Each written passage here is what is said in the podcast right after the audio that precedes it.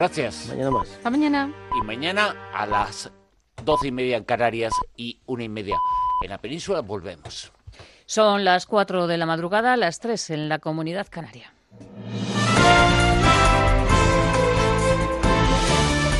Noticias en Onda Cero. Buenas noches. Jornada de elecciones en Andalucía marcada por la incertidumbre de los posibles pactos de gobierno. Además, estos comicios van a ser el primer test que va a marcar el ritmo de la legislatura. Los resultados van a marcar tanto el futuro de Pedro Sánchez como el de Pablo Casado y también el de Albert Rivera. Más de 6 millones de andaluces pueden ejercer su derecho al voto en las más de 10.000 mesas electorales. Redacción en Sevilla. Marcha con. En estas elecciones al Parlamento andaluz pueden votar 6.541.722 electores. De ellos, 242.820 son residentes en el extranjero. Un total de 19.122 efectivos de Policía Nacional, Policía Local y Guardia Civil componen hoy el dispositivo de seguridad. Los centros electorales contienen un total de 10.038 mesas y están distribuidas en 798 municipios de toda Andalucía. La provincia que cuenta con mayor número de efectivos es Sevilla, la que menos Jaén, y corresponde a la Junta Electoral de Andalucía decretar el tipo de datos y la hora en que comenzará a difundirse la información relativa con los resultados de participación y también de los datos de escrutinio de esta cita con las urnas en Andalucía. Desde Argentina, donde ha asistido a la cumbre del G20, el presidente del Gobierno, Pedro Sánchez, ha dicho que espera que la jornada electoral esté marcada por una gran participación en las urnas. Pero ¿qué es lo que yo pediría? Primero, máxima participación a la población andaluza y, en segundo lugar, que, no haya bloqueos el día 3 de diciembre. Que se respete la voluntad de los andaluces y que se permita gobernar a quien vaya a, quien vaya a ganar las elecciones en el día de mañana. La irrupción de Vox en estas elecciones puede cambiar el mapa del centro derecha en España, que está fracturado. El secretario general del partido, Javier Ortega, antes de conocer los resultados, ya ha dicho que van a ser la llave para gobernar en Andalucía. Su objetivo es sacar al PSOE de la Junta, pero no están dispuestos a dar un cheque en blanco al Partido Popular y a Ciudadanos. Evidentemente, nosotros no hemos venido a la política para hacer un cambio de cromos. Nosotros hemos venido para aplicar programa y aplica aplicar propuestas. Así que, objetivo principal, sacar al PSOE de la Junta de Andalucía, pero no a cambio de un cheque en blanco. Lo haremos a base de aplicar nuestro programa, a base de aplicar esas propuestas que necesita Andalucía y que necesita España. Mientras en el Partido Popular siguen sin querer mirar hacia el partido de Abascal, la Vox y Javier Maroto no se cansa de repetir que el partido que mejor defiende la unidad de España es el Partido Popular. El Partido Popular es el único partido que puede de verdad, el nuevo PP, defender sin complejos la unidad de España. Porque otros, algunos, ya han pactado que sí la investidura de Pedro Sánchez y de Susana Díaz, el mismo Partido Socialista que gobierna con los independentistas, y otros que dicen que proclaman la unidad de España aquí en casa, sus socios europeos son los que dan cobertura a Puigdemont, se ponen el lacito amarillo en Bruselas y dicen que el referéndum de independencia es legal. Y del exterior les contamos que China y Estados Unidos han acordado esta madrugada no imponer nuevos aranceles a partir del día 1 de enero y se comprometen a buscar una salida a la guerra comercial entre ambos países. Con este avance, Trump da marcha atrás en su intención de subir del 10% al 25% los aranceles a los productos chinos y, por su parte, el país asiático aumentará sustancialmente sus compras de productos agrícolas, energéticos o industriales. Este es el resultado de la cena que han mantenido durante la cumbre del G20 en Argentina Donald Con el presidente Jinping. La jornada de liga arranca a las 12 del mediodía con el partido entre el Betis y la Real Sociedad. Por la tarde juegan los tres primeros en la tabla. El Atlético de Madrid viaja a Girona, el Barcelona recibe al Villarreal y el Alavés se enfrenta al líder, al Sevilla. El entrenador Machín no se fía del Alavés, sabe que es un equipo invicto en Mendizorroza y también sabe que ante el líder se motivan más. Hombre, yo sé que el ser líderes mmm, conlleva que al equipo al que te vas a enfrentar pues tiene una sobremotivación, eso es indudable. Pero por contra, también hay que entender que eh, la afición, sobre todo, pues puede sacar pecho de algo que es enormemente complicado. Después de un tercio de competición, ir líderes quiere decir que hemos hecho muchísimas cosas bien, ¿no? Más noticias en Onda Cero cuando sean las 5 de la mañana, las 4 en la Comunidad Canaria y toda la información actualizada en ondacero.es. Síguenos por internet en ondacero.es.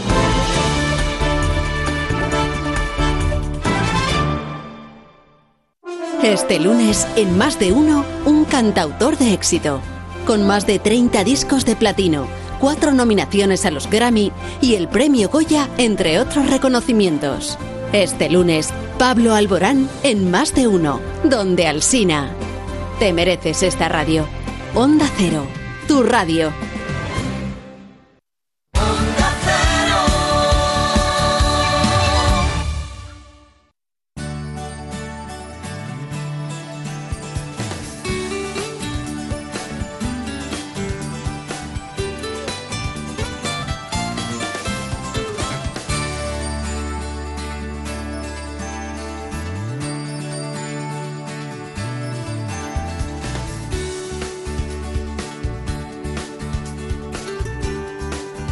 En buenas manos.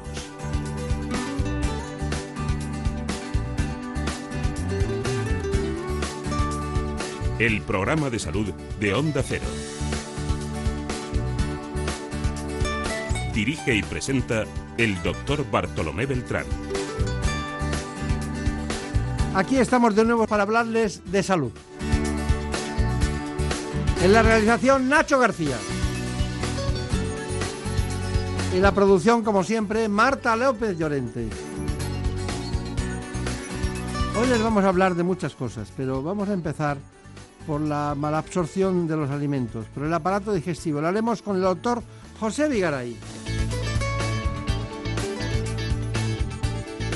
Es responsable de la unidad Inmunomed del Hospital Beata María Ana de Madrid.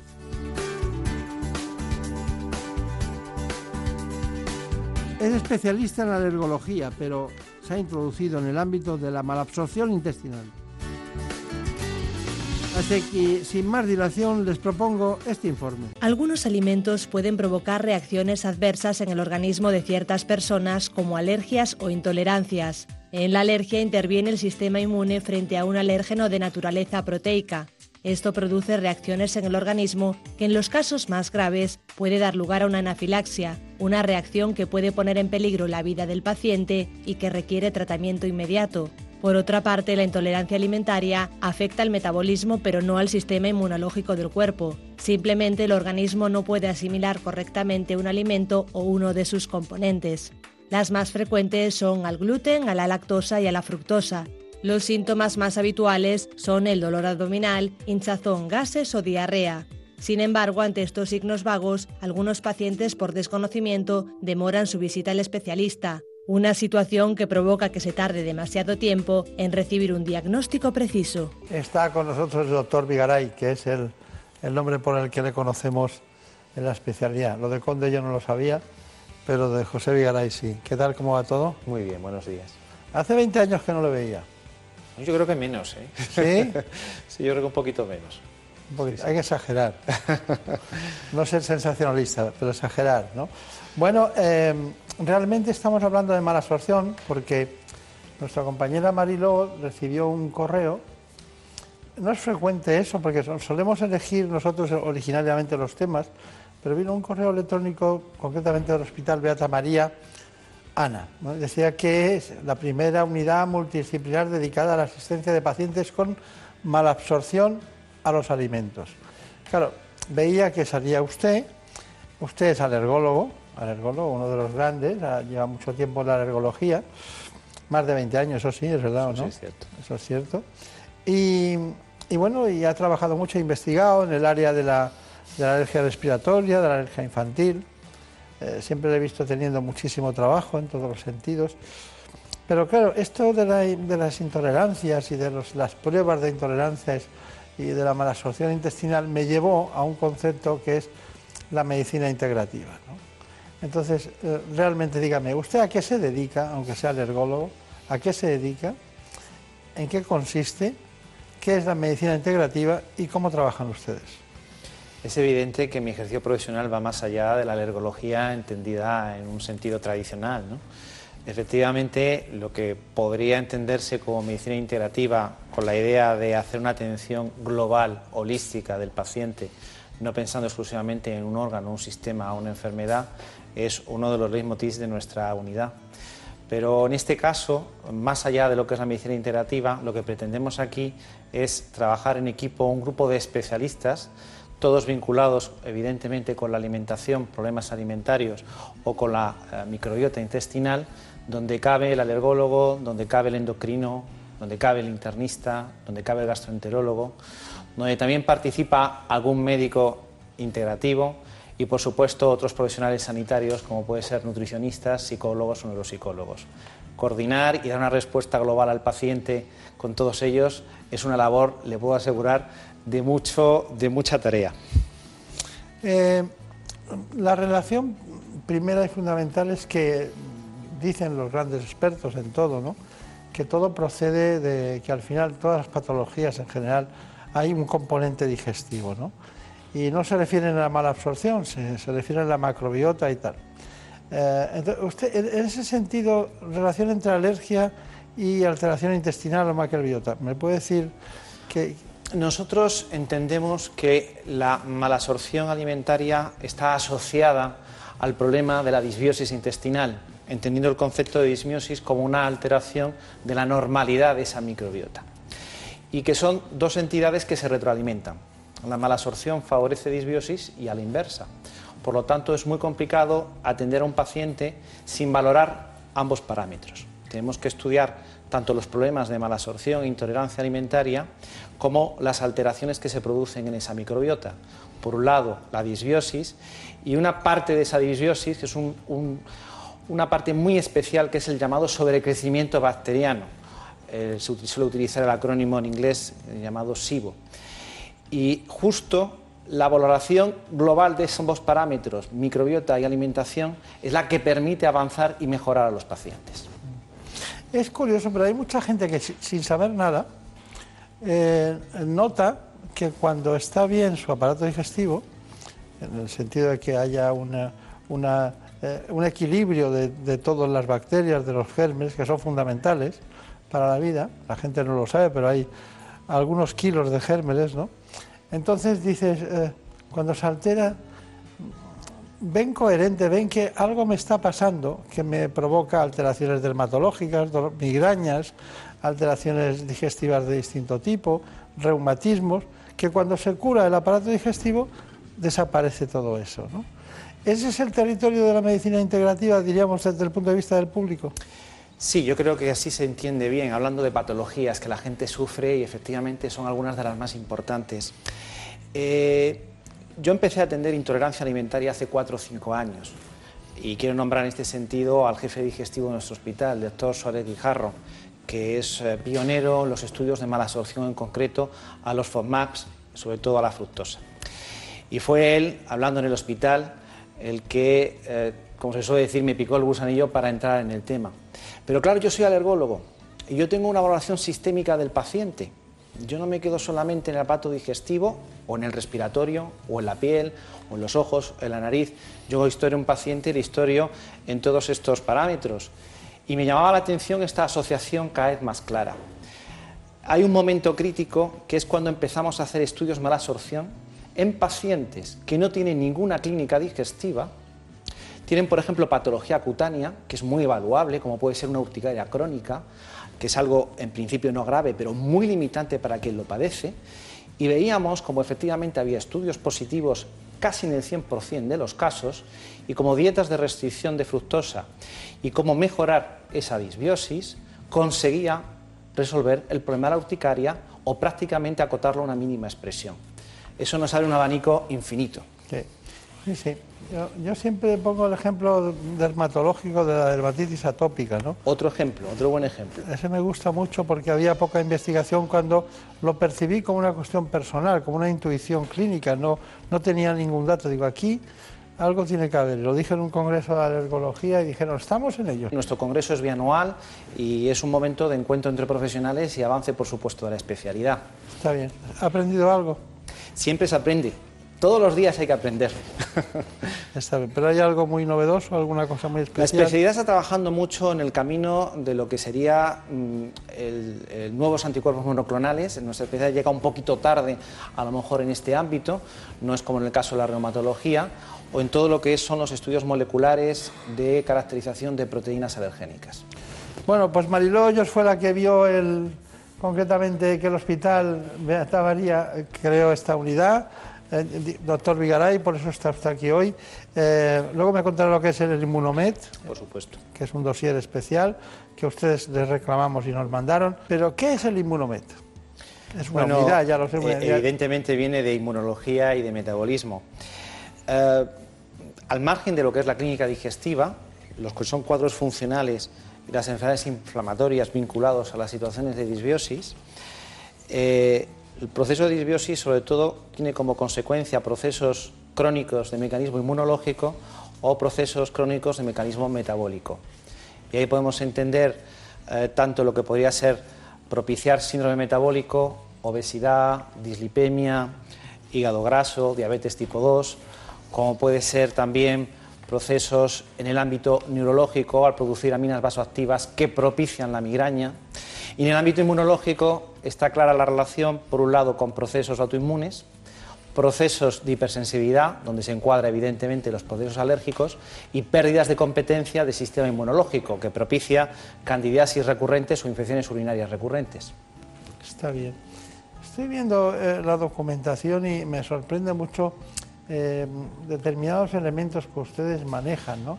Por ejemplo, los azúcares. ¿Qué me dice de los azúcares de distinto tipo y de distinta condición en relación con el aparato digestivo? Realmente es crítico. Aproximadamente en nuestra estadística, el 90% de los cuadros de malabsorción e intolerancia alimentaria están asociados, para que todo el mundo lo entienda, a un azúcar llamado fructosa. La fructosa es un monosacárido, es una única molécula. Nosotros tenemos tres moléculas esenciales, que son galactosa, glucosa y fructosa. Mientras galactosa y glucosa difunden con cierta facilidad y se absorbe con facilidad en el intestino, la fructosa depende de un complejo receptor que con gran eh, facilidad no funciona adecuadamente. Estamos investigando qué componente genético puede haber detrás de ello, porque lo que sí puedo asegurar es que son familias enteras las que tienen mala absorción alimentaria a la fructosa. Hablaríamos en este caso de una mala absorción primaria. Por otra parte, ese receptor es compartido con alcoholes de azúcar. En particular quiero hablar del sorbitol, que es el alcohol de azúcar de la fructosa. Estos alcoholes de azúcar, que los tenemos en la dieta por todas partes, saturan el receptor que va teniendo cada vez menos capacidad para poder absorber y empieza así el problema clínico. Igual que pasa con la lactasa, que con el paso del tiempo va perdiendo funcionalidad, ocurre lo mismo con el receptor. Y eso es el motivo por el cual la mayor parte de los pacientes debutan, pasados los años, no nacen y empiezan con los síntomas desde la infancia, aunque también tengo niños con problemas de mala absorción. Por lo tanto, azúcar es esencial. Aquí hay que hablar del término FODMAPs, que entiende lo que son todo lo que son eh, eh, oligosacáridos, monosacáridos, polisacáridos y polioles, polialcoholes, y aquí se agrupa la mayor parte de la intolerancia alimentaria. Está bien, está bien, muy interesante.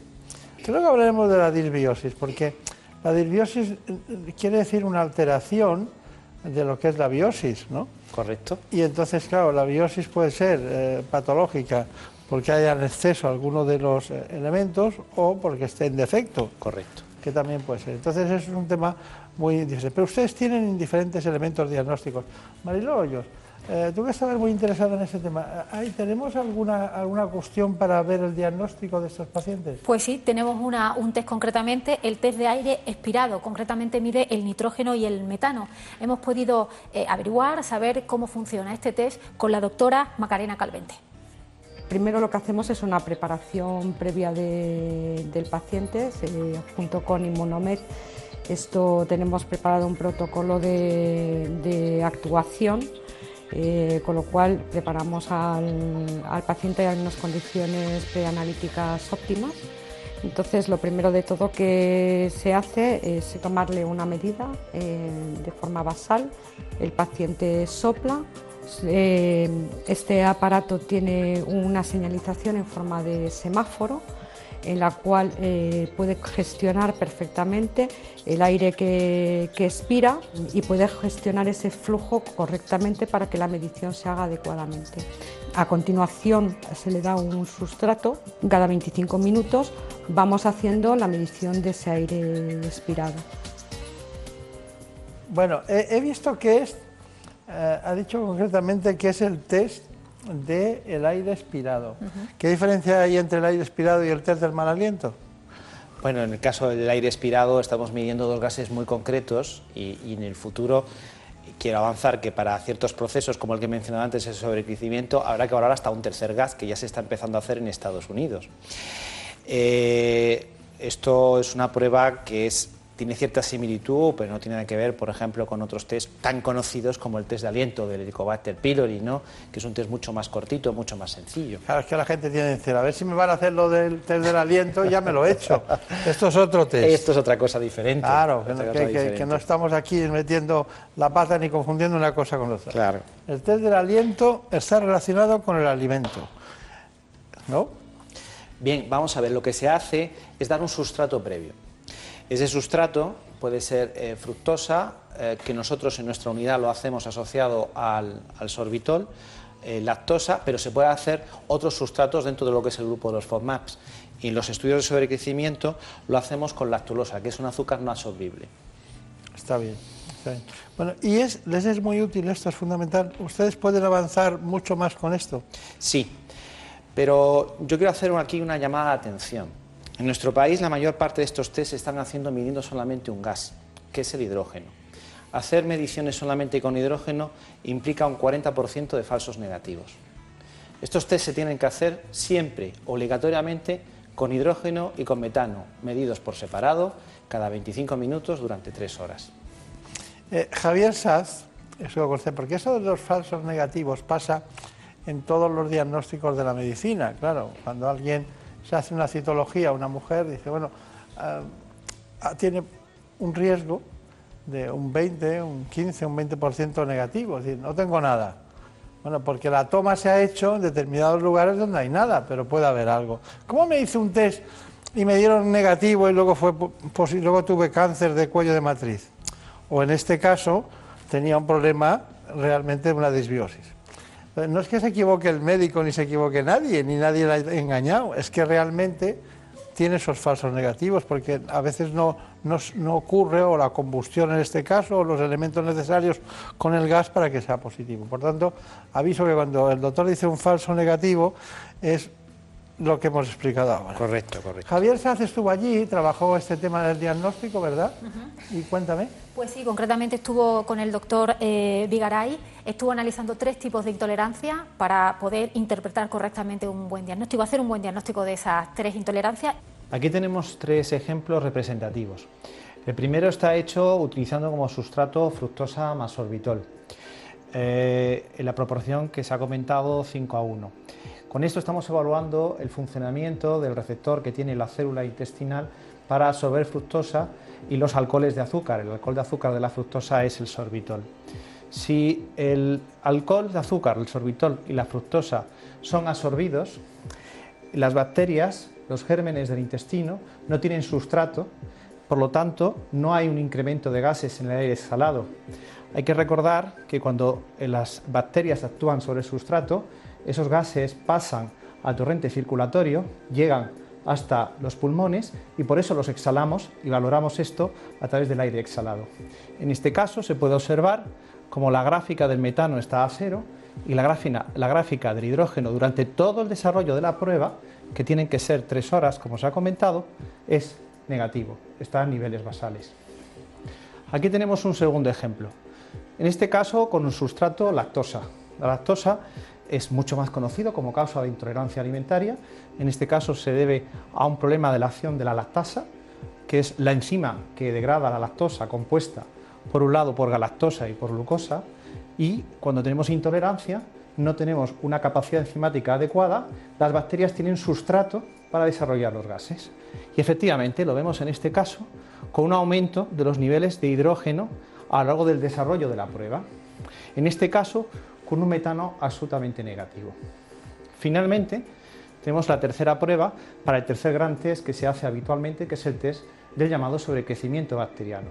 Definimos sobrecrecimiento bacteriano como la presencia no deseable de gérmenes a lo largo del intestino delgado, ya no solamente por el número, sino también por presencia de gérmenes que corresponderían al intestino grueso, al colon.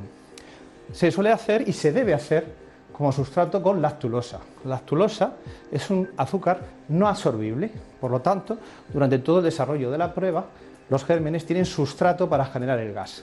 Y en este caso, la positividad, a diferencia de la prueba previa, es a base del gas metano, que es la gráfica azul que vemos aquí. Llama la atención, en este caso, dos cosas. Primero, los niveles basales de metano alto. Eso me quiere decir que ya de por sí, desde los puntos más proximales del intestino delgado, tenemos presencia de estos gérmenes con capacidad de degradar la, azúcar, la lactulosa. Son de las llamadas metanobacterias o arqueas. Y otra cosa muy importante en el test de sobrecrecimiento que le distingue de los demás. Aquí sobre todo hay que valorar lo que ocurre hasta el minuto 100 de la prueba, que es lo que está ocurriendo durante todo el trayecto del intestino delgado, que es lo que define la existencia de un sobrecrecimiento bacteriano. En nuestro equipo, en nuestro grupo, insistimos en que es imprescindible medir los dos gases, hidrógeno y metano, porque si solo midiéramos hidrógeno, tendríamos un 40% de resultados falsos negativos. Y eso evidentemente es un agujero diagnóstico no asumible desde el punto de vista científico. Y luego, muy importante, nosotros, como hemos dicho al principio, hemos hecho un ajuste especial en el caso de la fructosa más sorbitol que ha rentabilizado la prueba desde el punto de vista diagnóstico de una manera óptima comparándolo con la determinación exclusivamente de fructosa. Bueno, ¿qué me dice? ¿Correcto?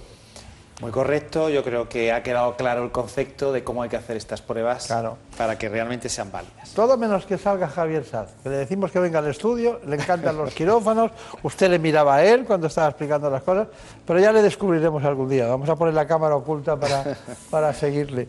Bueno, miren ustedes, eh, más de 120 enfermedades, tengo aquí el dato, crónicas, sobre todo digestivas, también inmunológicas o metabólicas están relacionadas con la disbiosis. También el tubo digestivo, quiero recordarles que alberga el 95% total de las bacterias.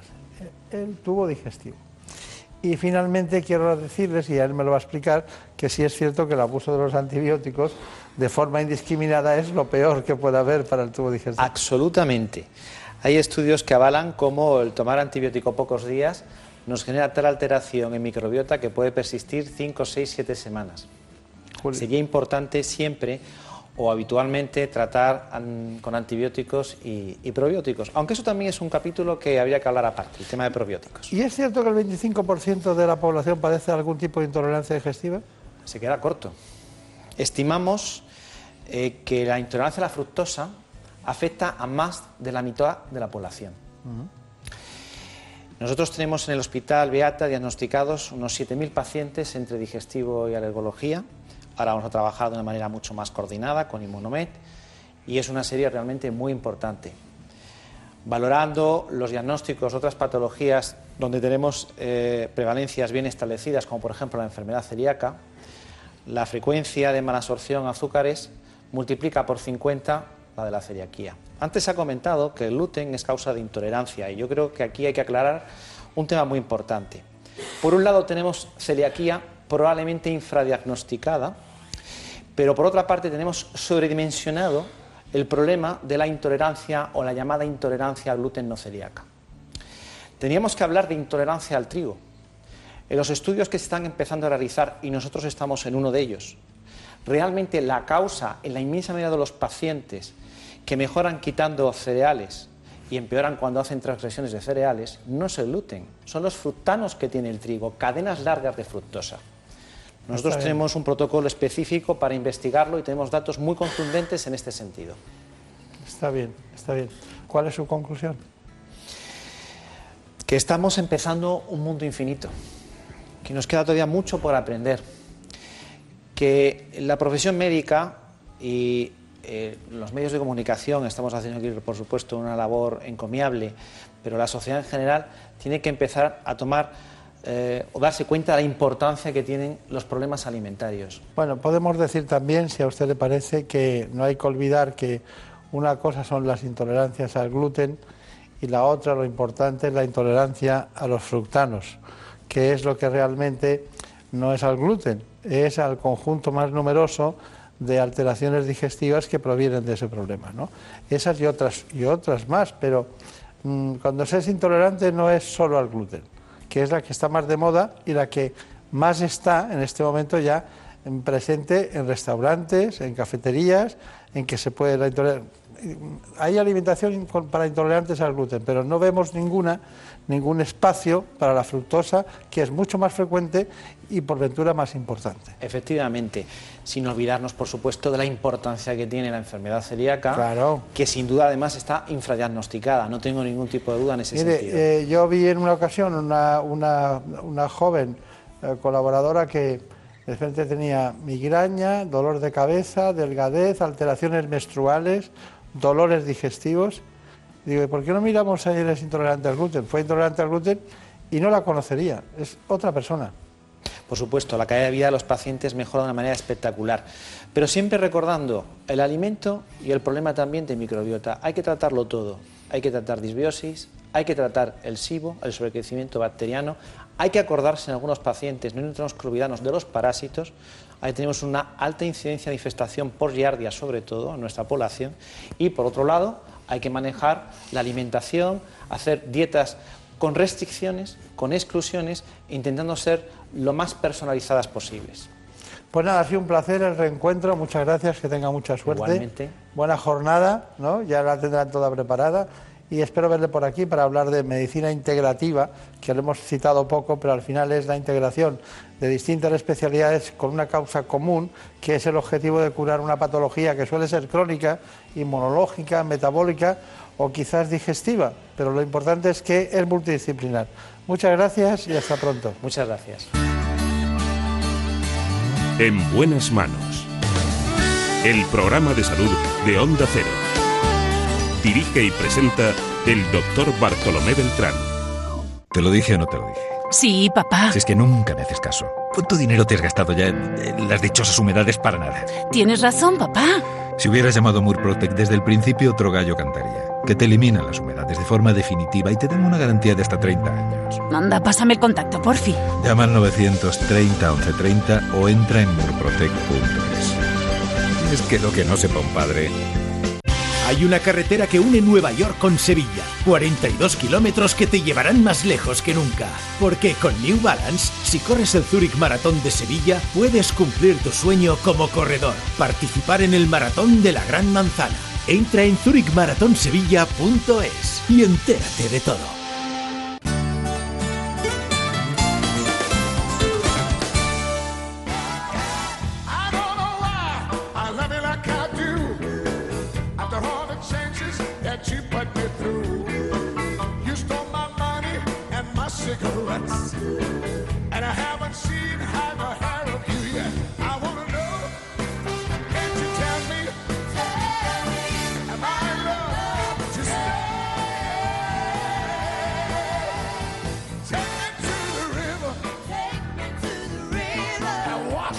Y ahora música vanguardista por lo más vanguardista de la cardiología.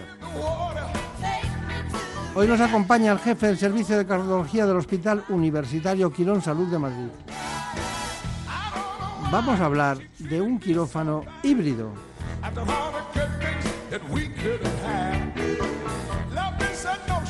Lo haremos con cirugías mínimamente invasivas. Asistiremos a una intervención de cateterismo y lo haremos con el doctor José Ángel Cabrera.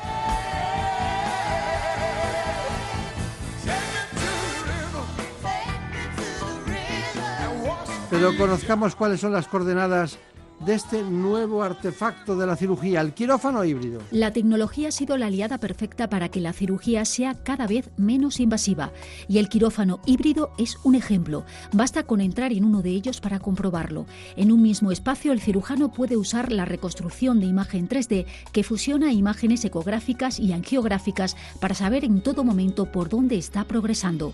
En este tipo de quirófanos prima la imagen. El cirujano tiene a su alrededor pantallas multimedia en las que puede ver las imágenes radiológicas previas a la intervención, las imágenes fluoroscópicas tomadas durante la intervención, las constantes vitales e incluso la historia clínica.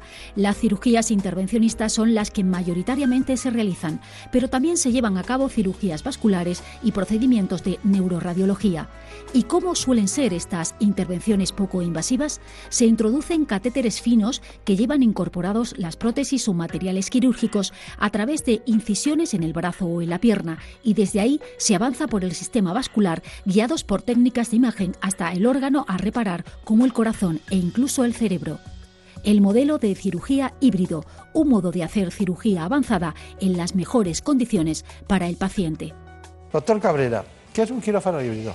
Pues en realidad nosotros los cirujanos, los neurólogos, los radiólogos nos hemos movido durante muchos años en, un laboratorio de intervencionismo. Y con la evolución de la tecnología de imagen hemos mezclado la evolución que la imagen ha hecho en estos últimos años con la propia técnica de radiología. Y eso ha generado un quirófano híbrido que es para todas las especialidades.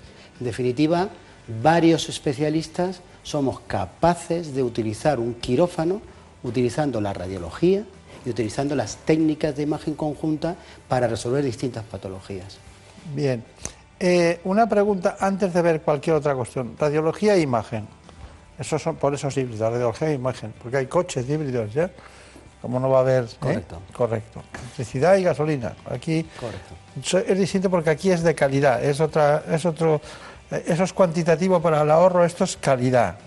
Ver lo que pasa y las dos cosas pueden funcionar mientras opera. Operan. Sin duda, sin duda. Yo recuerdo cuando era más joven, pues utilizábamos la imagen radiológica, la imagen fluoroscópica, que eran eh, la silueta de un catéter en, en una pantalla de rayos X.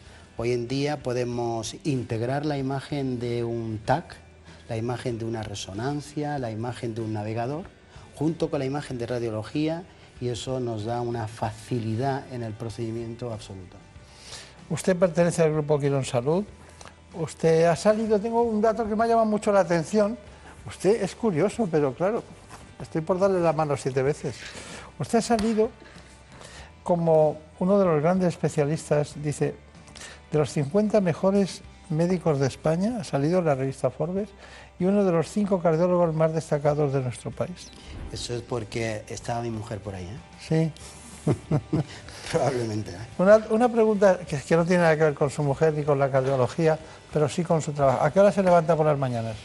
Pues La verdad. si consigo dormir bien, si consigo dormir bien a las 6 y 45. Si duermo mal, antes. Antes, habitualmente pongo el despertador de forma habitual a las 6.45.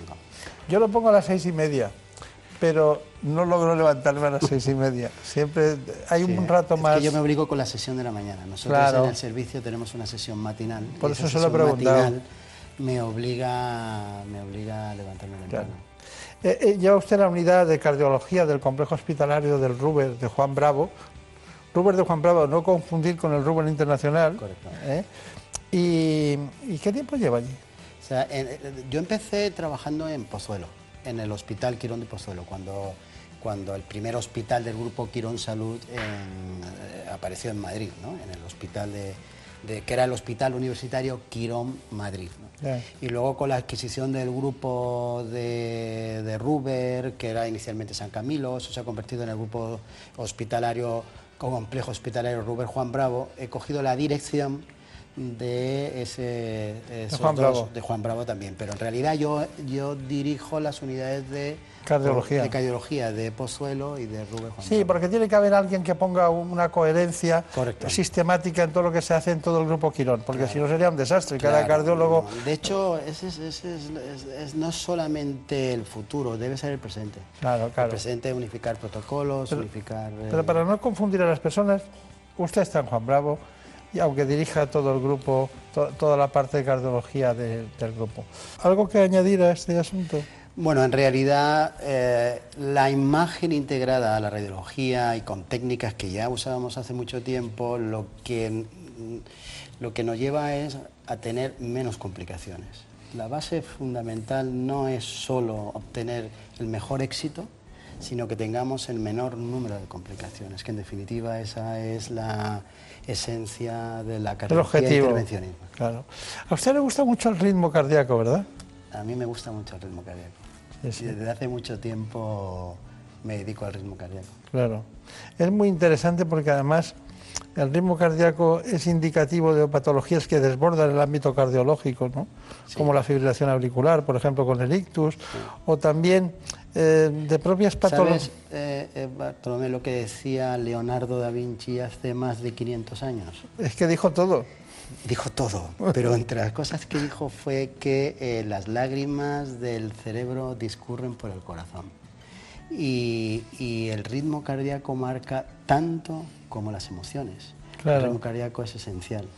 Y Sí, sí. en realidad no solamente tenemos patologías del ritmo cardíaco, sino que hay personas que tienen un ritmo normal y se sienten enfermos.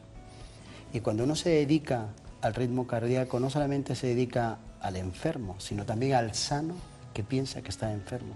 Una de las consultas principales que tenemos los cardiólogos intervencionistas en arritmia son las palpitaciones.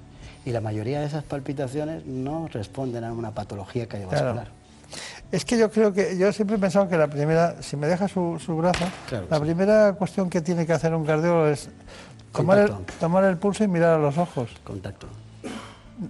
Ahí empieza una relación diferente. Yo se lo digo a, a los estudiantes cuando vienen a, a- a mi consulta, los estudiantes de la Universidad Europea, y, y en realidad digo, a lo mejor aprendéis conmigo algo el electrocardiograma, vais a aprender algo a auscultar, pero desde luego lo que tenéis que aprender de forma esencial es cómo querer y tratar a los pacientes, es esencial. Porque la mayoría de los, de los síntomas que el paciente viene a tu consulta reflejando, la mayoría se, se van, desvanecen o se tratan con una simple conversación. Está claro. Entendiendo. Está claro. Bueno, pues conocemos a sus equivalentes en el grupo Quirón en oncología y en otras especialidades. Me gusta que se unifique el criterio común por especialistas que dirijan todo el grupo. Eh, bueno, nosotros hemos reconstruido, hemos ido a la reconstrucción de una imagen tridimensional, lo hizo Javier Saz, que es el gran hombre desconocido. La gente no se cree que lo haga todo él, porque hace cosas por 20 y entonces... Pero ya estamos detrás de la cámara oculta para pillarle un día grabando. Es verdad. Eh, y lo hizo el doctor Andreu. Y concretamente, esta, esta intervención, según mis datos, es de, es de 3D.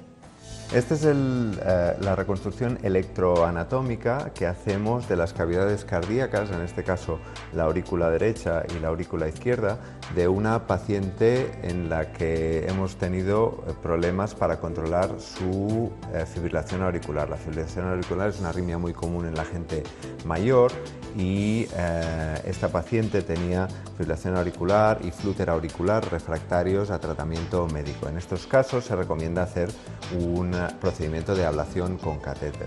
Estos catéteres eh, se introducen en el corazón a través de la vena femoral y entramos eh, a las distintas cavidades del corazón donde hacemos una reconstrucción en tres dimensiones, tanto de la aurícula derecha como a través de una punción transeptal de la aurícula izquierda. La precisión de los movimientos de estos catéteres, que en ocasiones integran también navegación magnética, crea una estructura en tres dimensiones del corazón que se ha calculado que la precisión es alrededor de un milímetro, un milímetro y medio, con lo cual estamos muy seguros a la hora de hacer nuestras lesiones, que son pequeñas cicatrices que quedan ahí de forma permanente, estamos muy seguros de que estamos en una estructura que es segura, que es eh, factible y que no va a poner en riesgo a- al paciente y va a permitirnos librarnos de esa arritmia que le está produciendo los síntomas. Bueno, eh, ¿algo que matizar sobre este asunto? Bueno, la fibrilación auricular, eh, como bien sabes, es la arritmia sostenida más frecuente del corazón humano. Y la gracia eh, y la importancia que tenemos que comunicar aquí es que hay más de 100.000 personas ahora mismo en nuestro país que no saben que tienen fibrilación auricular. Es Ya. decir, se puede manifestar de forma asintomática. Ese va a ser el titular. Claro, ese es, es muy importante. Uno tiene que chequearse determinados síntomas, ansiedad, pulso un poquito irregular, o a determinadas edades hacerse un electrocardiograma. Pero puede ir al médico y no detectarla. Puede ocurrir una fibrilación auricular paroxística, efectivamente, que indica que aparece y desaparece y no detectarse. Eso, Claro, es, claro. eso es correcto. Se lo diríamos a, a Marina Martínez Sara, ¿verdad? Para que ella lo anote para las páginas web diciendo, hay 100.000, pero porque estos son los temas que realmente importan. Luego no hay los disgustos esos de los- las cosas repentinas, las urgencias y todo ese tipo de cosas. La oncología es la que to- está tomando el relevo a la- al cardiovascular como eh, cuestión, diríamos, demográfica más frecuente en el ámbito de la medicina, ¿no? Usted Sí. ya lo ha comprobado. Ahí, en realidad, todavía, todavía tenemos una prevalencia de la enfermedad cardiovascular corazón, ictus, enfermedad cardiovascular mayor que la suma de todos los cánceres juntos en, en nuestro país, todavía. Pero evidentemente eh, el cuidado en la dieta, la prevención de los factores de riesgo cardiovascular está haciendo que baje un poquito la prevalencia de enfermedad cardiovascular. Alto. Este año probablemente mueran a final de año más de 74 o 75 mil personas por un síndrome coronario agudo. Perdón, puedan tener 74 o 75 mil síndromes coronarios agudos al año. Y de ellos pueden morir unos 30 mil personas, de 25 a 30 mil personas. Es decir, es un número importante. Es decir, Mm. tenemos que prevenir, a pesar de ir bajando la prevalencia de enfermedad cardiovascular, tenemos que prevenir la cardiopatía isquémica todavía y hacer esfuerzos importantes. Es verdad que el cáncer está eh, ahí. Está ahí, sí. Y la mitad se curan. Sí, sí. La mitad se curan. Y luego, con la inmunoterapia, la calidad de vida es impresionante en las metástasis. Están trabajando en las metástasis ya, o sea que Sí, sí. no es broma. Sí, yo me sorprendí cuando no hace mucho me comentaron que hay melanomas, bastantes melanomas que curan. Sí, sí, los cura la inmunoterapia, concretamente con el Opdivo, es un producto un laboratorio, bueno, es, es americano, pero mm, ayuda mucho en el cáncer de pulmón, según nuestros datos. Ha sido usted el que me ha introducido el tema, ¿eh? en el cáncer de pulmón, en el melanoma y- médico. y en el cáncer de riñón. Y siempre se aprende. Bueno, tenemos eh, varios temas importantes. La ablación. A usted, cuando dice, esta persona necesita una ablación. ¿Por qué necesita una ablación y qué es una ablación? Una persona necesita una ablación cuando tiene una arritmia que es sintomática, que limita su calidad de vida o puede limitar su pronóstico vital. Una arritmia como una taquicardia supraventricular, una fibrilación auricular que puede ser excesivamente eh, sintomática, limitando mucho su actividad, o una arritmia del ventrículo que puede costarle la vida en el caso de una arritmia eh, en el contexto de un infarto agudo de miocardio. Entonces, esas personas necesitan un tratamiento alternativo al farmacológico. Y ese tratamiento alternativo al farmacológico, a los medicamentos, pues es la ablación. La ablación es un procedimiento eh, intervencionista, es decir, nosotros, eh, como hemos visto antes eh, en la intervención del doctor Andreu Porta, introducimos unos catéteres en el corazón a través de una vía periférica, a través de la ingle, a través del brazo, y esos catéteres llegan a zonas de nuestras aurículas o zonas de nuestros ventrículos que tienen el sustrato, que tienen la base anatómica y la base fisiológica para producir la arritmia. Entonces llegamos a esa zona con ese catéter y lo podemos eliminar mediante calor, que se llama radiofrecuencia, o incluso mediante frío, que se llama crioablación. Ablacionar algo es eliminar un sustrato, eliminar un circuito. Eh, Tenemos que, sabemos griego, ¿no? Porque las dos son, ¿no? Absolutamente. Son términos griegos.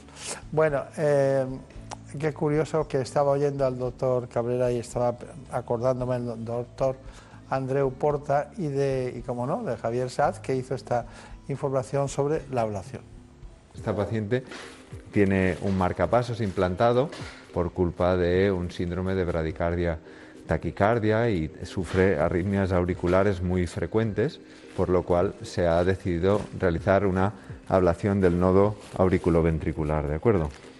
En esta proyección vemos los dos cables del marcapasos que la paciente tiene implantados y eh, nuestro catéter con el que vamos maniobrando para co- colocarnos en la zona de el nodo auriculoventricular. ¿vale? Vale, ahí está el HIS. Voy a retirar un pelín. Vale, on.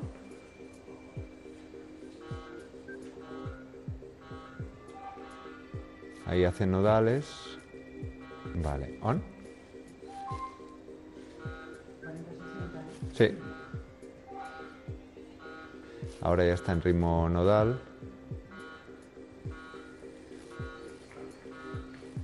Con esta ablación hemos conseguido bloqueo B completo, que es el objetivo.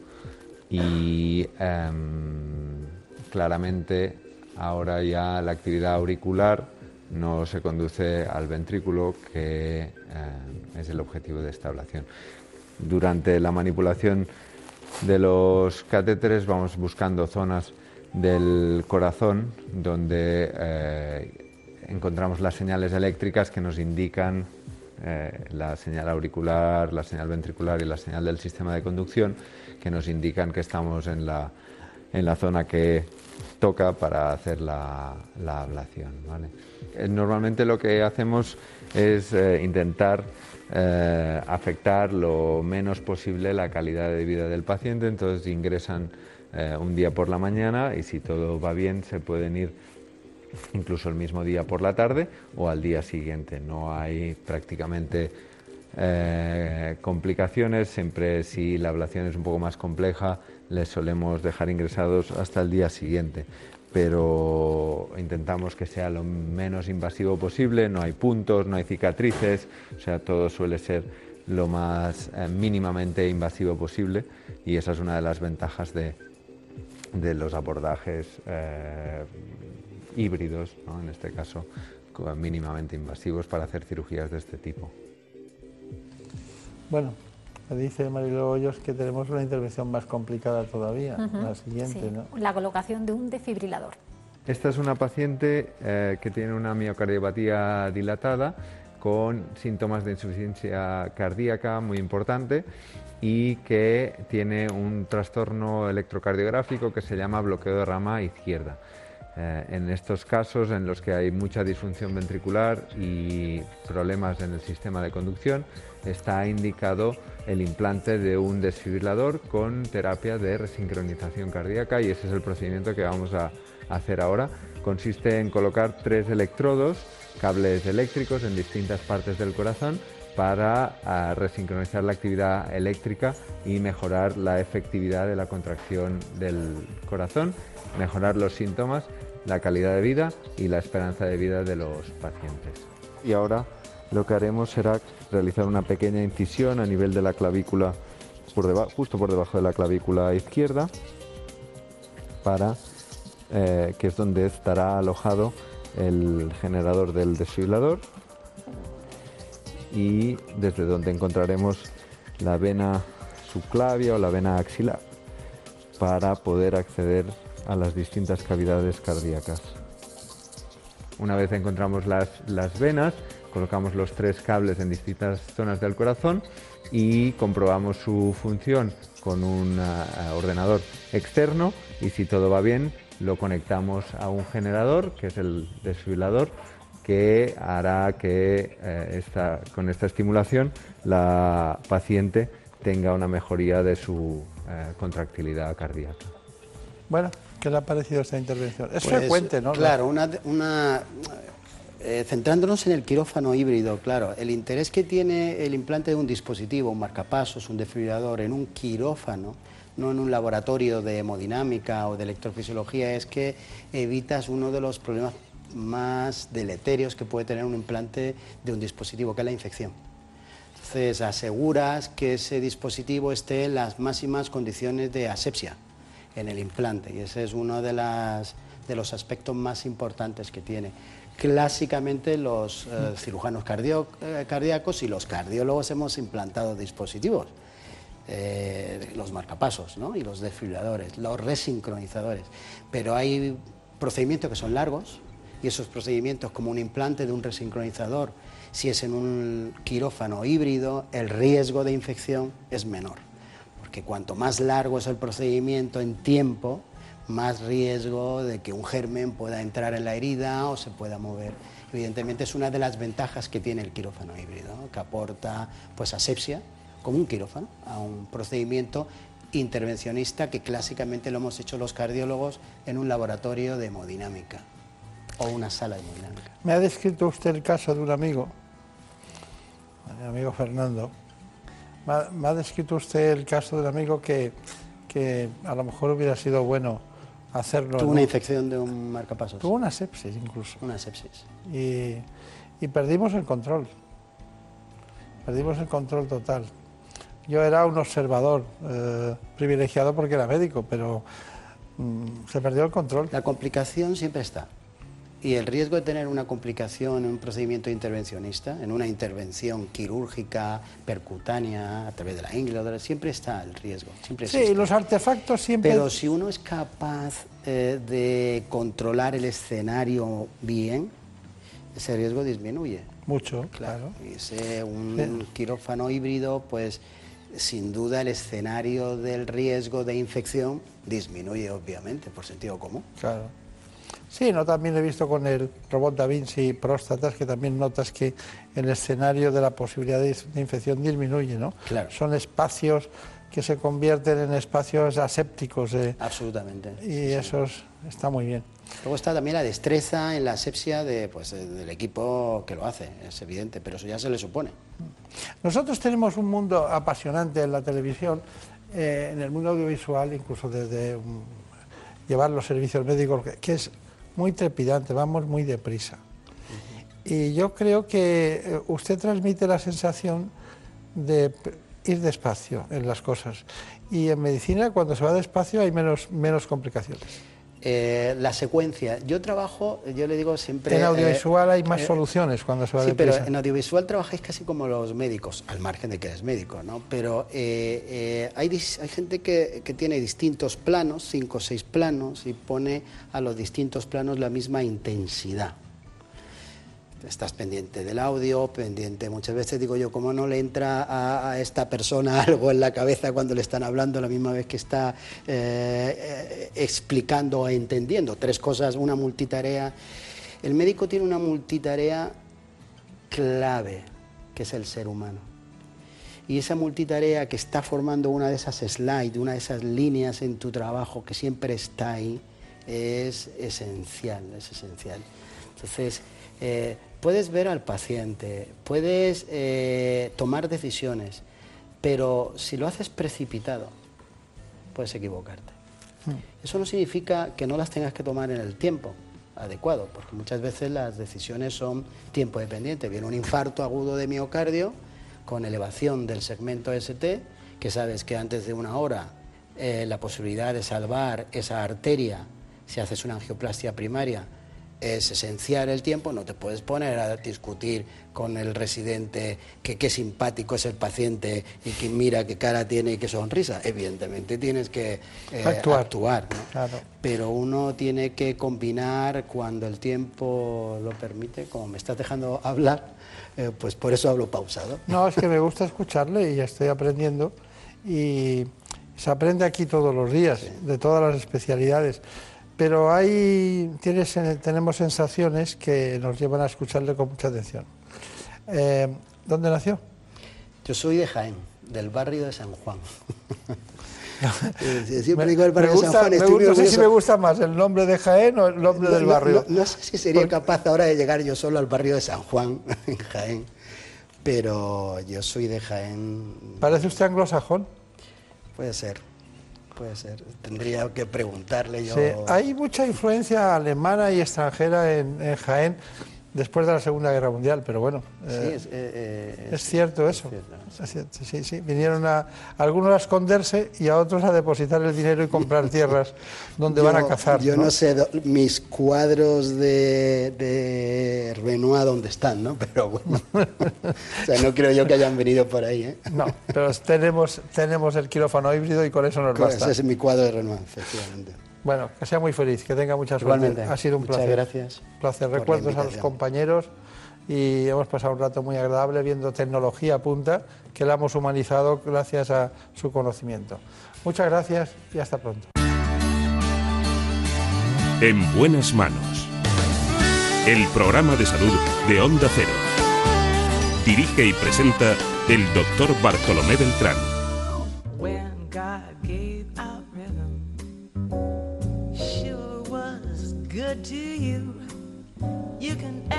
Ha llegado el momento en que nuestros compañeros de los servicios informativos nos den a conocer lo mejor que ha ocurrido, también lo peor, como no, los sucesos en España y en el mundo.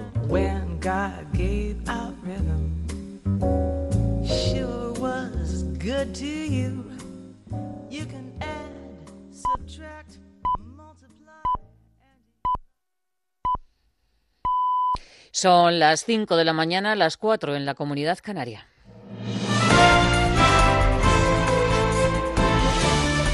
Noticias en Onda Cero. Buenos días. Los presos independentistas buscan sabotear el juicio por el 1 de octubre. La decisión de Jordi Sánchez y de Jordi Turul de iniciar una huelga de hambre se interpreta como un intento de presionar a los tribunales, al Supremo y al Constitucional y también pretenden lograr apoyos internacionales y desacreditar así a la justicia española. El abogado de Sánchez y Turul, Jordi Pina, dice que esta huelga de hambre está justificada para remover conciencias. Denunciamos el bloqueo a la justicia europea que el Tribunal Constitucional nos impone. Y lo hacemos con toda la fuerza y dignidad de una acción amparada en la no violencia. Una de las pocas protestas legítimas que el hecho de estar presos nos permite. El presidente del Gobierno ha tratado de neutralizar el eco internacional que buscan los presos independentistas y desde Argentina, donde ha asistido a la cumbre del G20, Sánchez ha dicho que las razones de esta huelga no son ciertas y los presos tendrán un juicio justo. Nosotros no vamos a estar a favor ni de judicializar la política ni de politizar la justicia.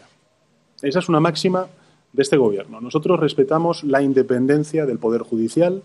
España es un Estado social y democrático de derecho, que me gusta repetir hasta la extenuación, y por tanto, aun no compartiendo las medidas y las acciones que están planteando eh, los dirigentes independentistas ahora mismo en prisión, lo que creo que es importante subrayar es que van a tener un juicio justo.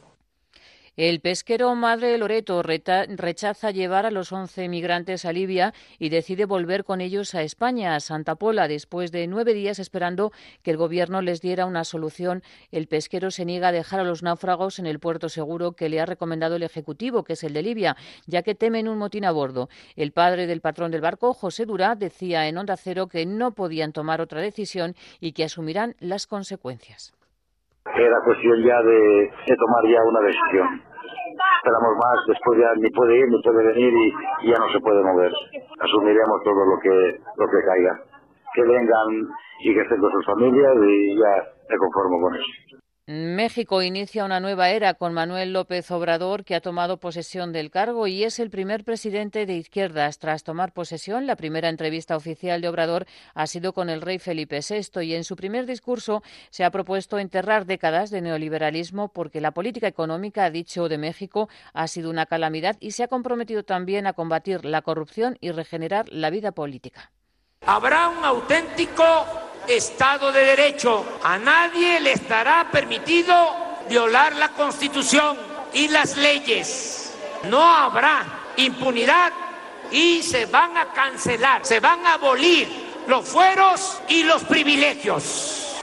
Durante la toma de posesión de Obrador, algunos de los asistentes han repudiado al presidente de Venezuela, Nicolás Maduro. Nicolás Maduro Moro, presidente de la República Bolivariana de Venezuela.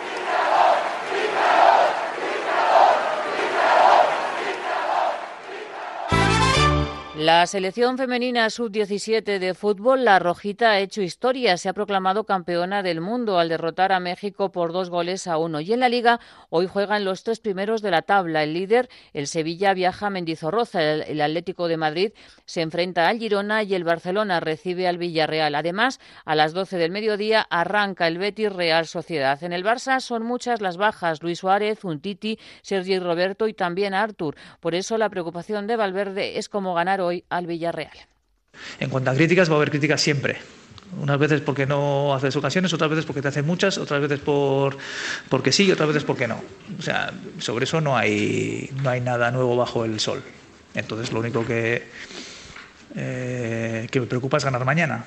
Si es que me tiene que preocupar algo por lo demás, Más noticias en Onda Cero cuando sean las 6 de la mañana, las 5 en la Comunidad Canaria y toda la información la vamos actualizando en nuestra página web ondacero.es. Síguenos por internet en ondacero.es.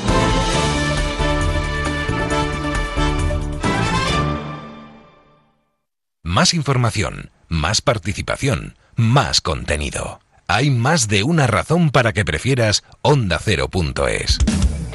En Onda Cero.es tienes la radio en directo, la actualidad y las noticias al momento. Y por supuesto, lo mejor y más destacado de cada programa, para que puedas escucharlo donde y cuando quieras. Onda Cero.es. Más y mejor.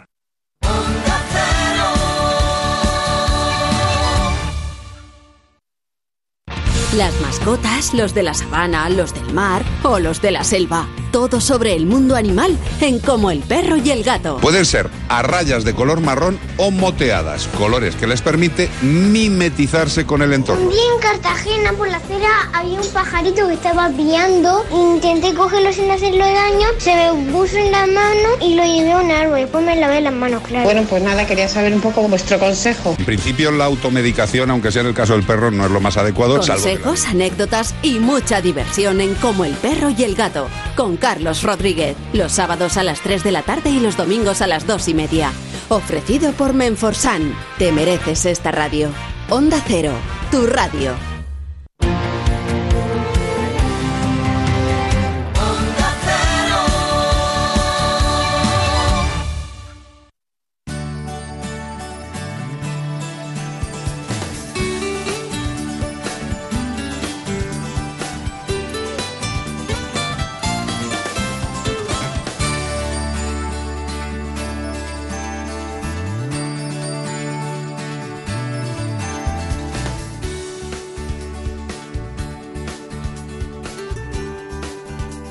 Buenas manos.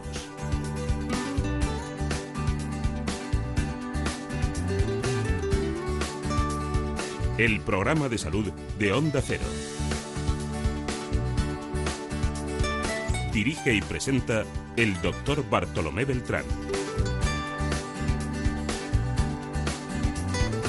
Y ahora nos vamos con la dermatología. Lo hacemos también con una gran especialista, la doctora Paloma Borregón. Se formó en la Clínica Universidad de Navarra y ahora trabaja en la Clínica Veteré de Madrid. Muy cerca de la Puerta de Alcalá, por cierto. Eso sí que es trabajar en Madrid. Si ustedes han notado alguna vez un picor recurrente e invalidante que puede cursar con eczemas, incluso inflamatorio, o tienen un picor intenso, lo que nosotros llamamos purito, entonces es posible que sean efectos de dermatitis atópica. En buenas manos. Lo curioso de la dermatitis atópica es que es tres veces más frecuente que hace 30 años. Y es que el medio ambiente nos cambia la vida. Incluso la relación también entre dermatitis atópica y enfermedad celíaca. Todo ello de la mano de la doctora Paloma Borregón.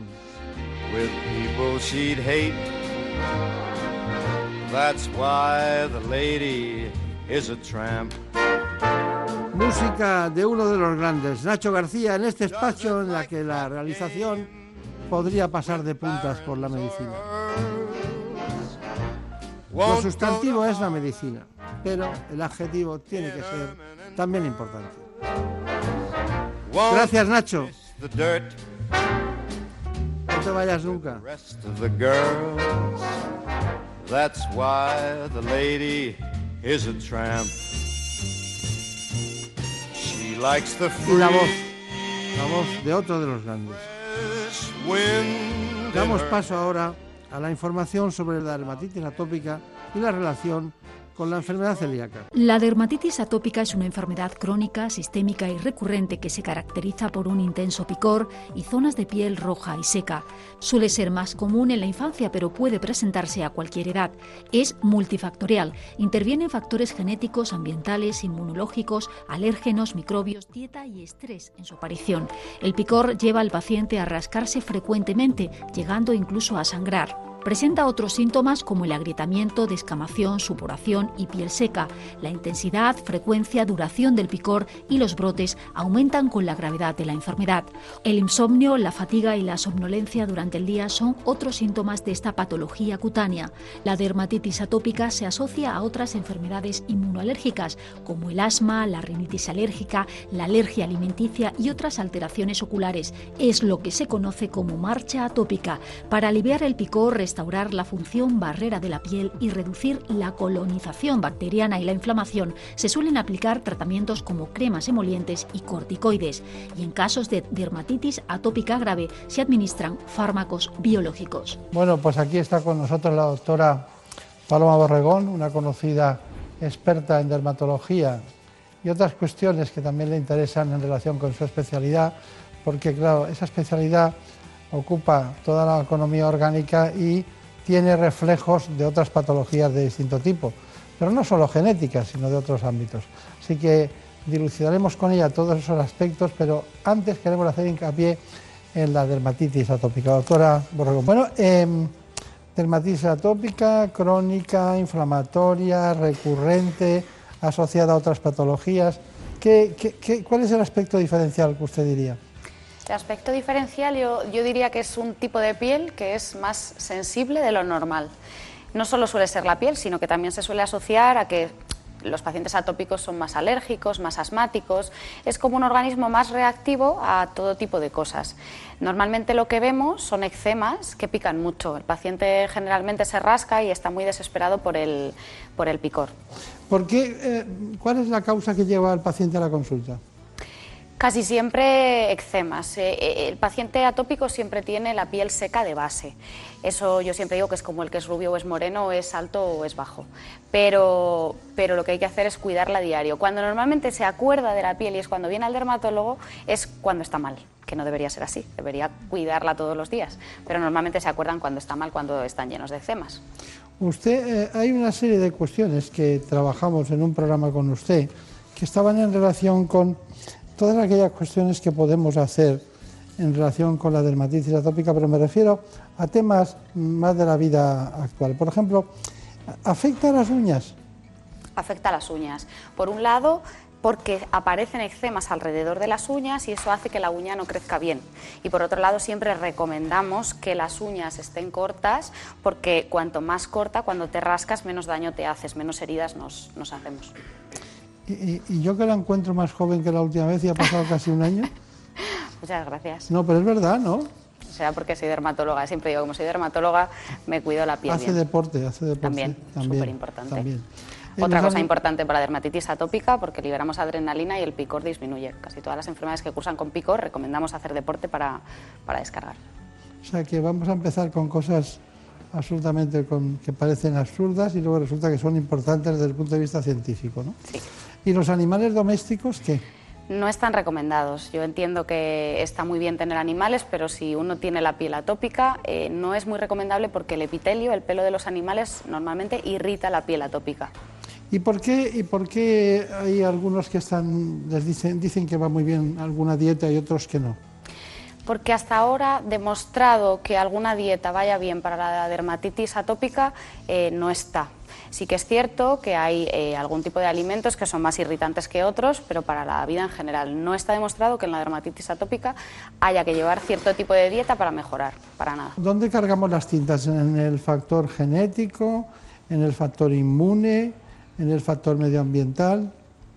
Como en muchas enfermedades de la piel, bueno, muchas enfermedades eh, en general, eh, tienen mucha carga genética, en concreto en la dermatitis atópica no se sabe el tipo de herencia, sí que se sabe que es bastante frecuente heredarla, pero no se sabe eh, por qué vía va.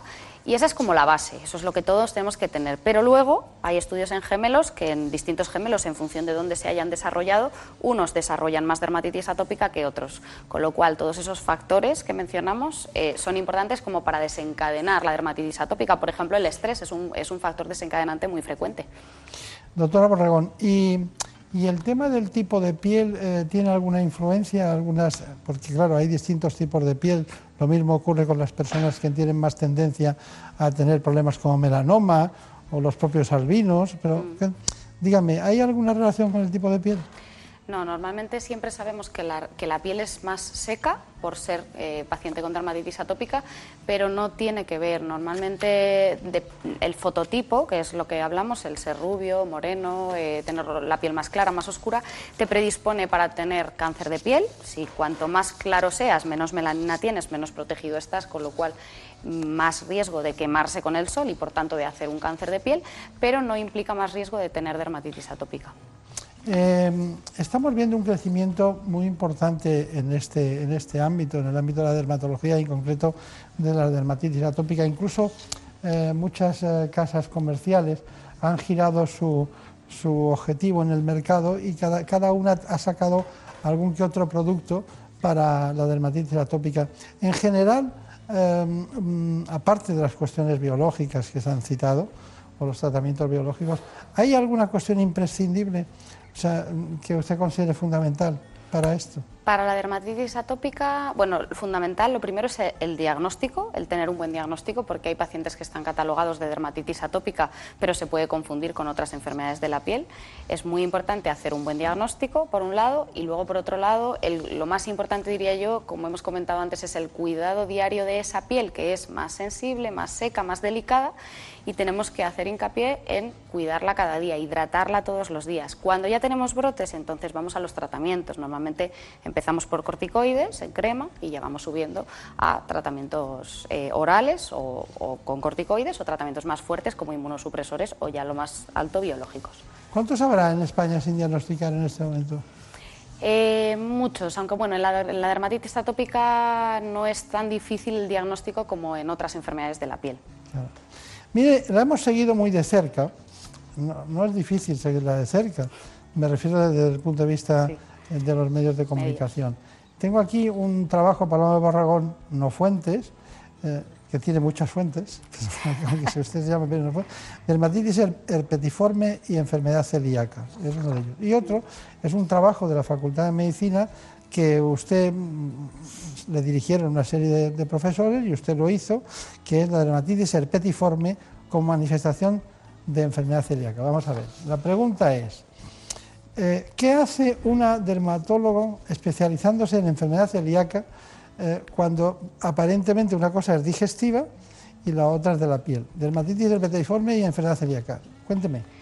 Pues eh, uno de esos trabajos efectivamente es mi, es mi tesis doctoral. Yo mm, me doctoré en, enfermedad celíaca y en dermatitis herpetiforme. ¿Por qué? Porque muchas veces los dermatólogos a través de la piel somos capaces de llegar al diagnóstico de algo de dentro del cuerpo. En este caso, la dermatitis herpetiforme, se llama así, es una manifestación de la enfermedad celíaca que aparece en la piel. Hay anticuerpos contra, los, eh, contra el intestino, contra la pared intestinal y también anticuerpos contra la piel y aparece la dermatitis herpetiforme.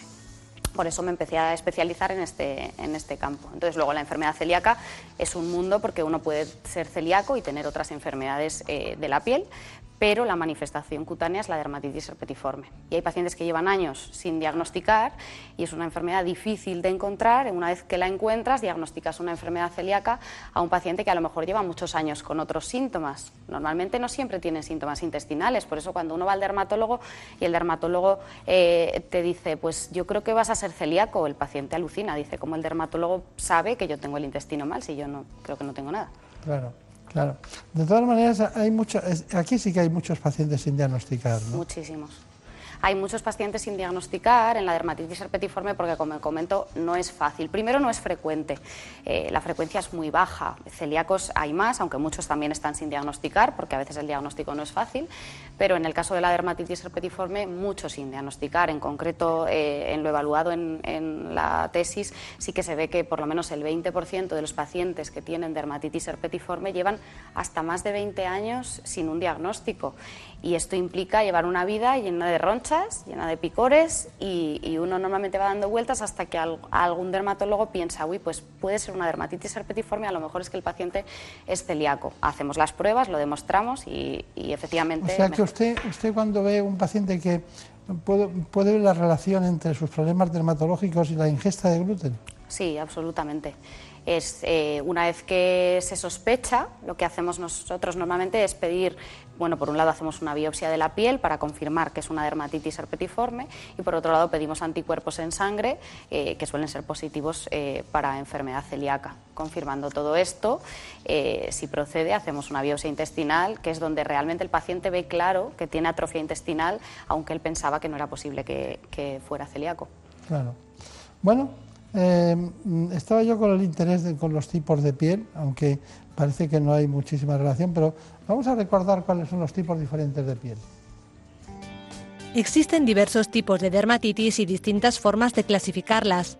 Por una parte están las producidas por agentes externos como la dermatitis de contacto, se caracteriza porque la erupción que se produce en la piel es en partes del cuerpo que estuvieron en contacto con sustancias que irritan la dermis o que provocan una reacción alérgica como jabones, detergentes, disolventes ácidos y alcalinos. Y también existen dermatitis que tienen su origen en agentes internos, como la atópica o la seborreica, que son las más frecuentes. La dermatitis atópica se presenta en brotes y el principal síntoma es el enrojecimiento y un picor intenso. Por otra parte, la dermatitis seborreica también produce enrojecimiento de la piel y picor como la tópica, pero también existe descamación. Cada tipo de dermatitis es diferente y suele afectar a distintas partes del cuerpo. Por eso es necesario el autocuidado y, en casos precisos, medicación siempre prescrita por un especialista. Bueno, los tipos de piel. Siempre es interesante conocer que, bueno, cada uno es cada cual en todos los sentidos. También en el aspecto dermatológico.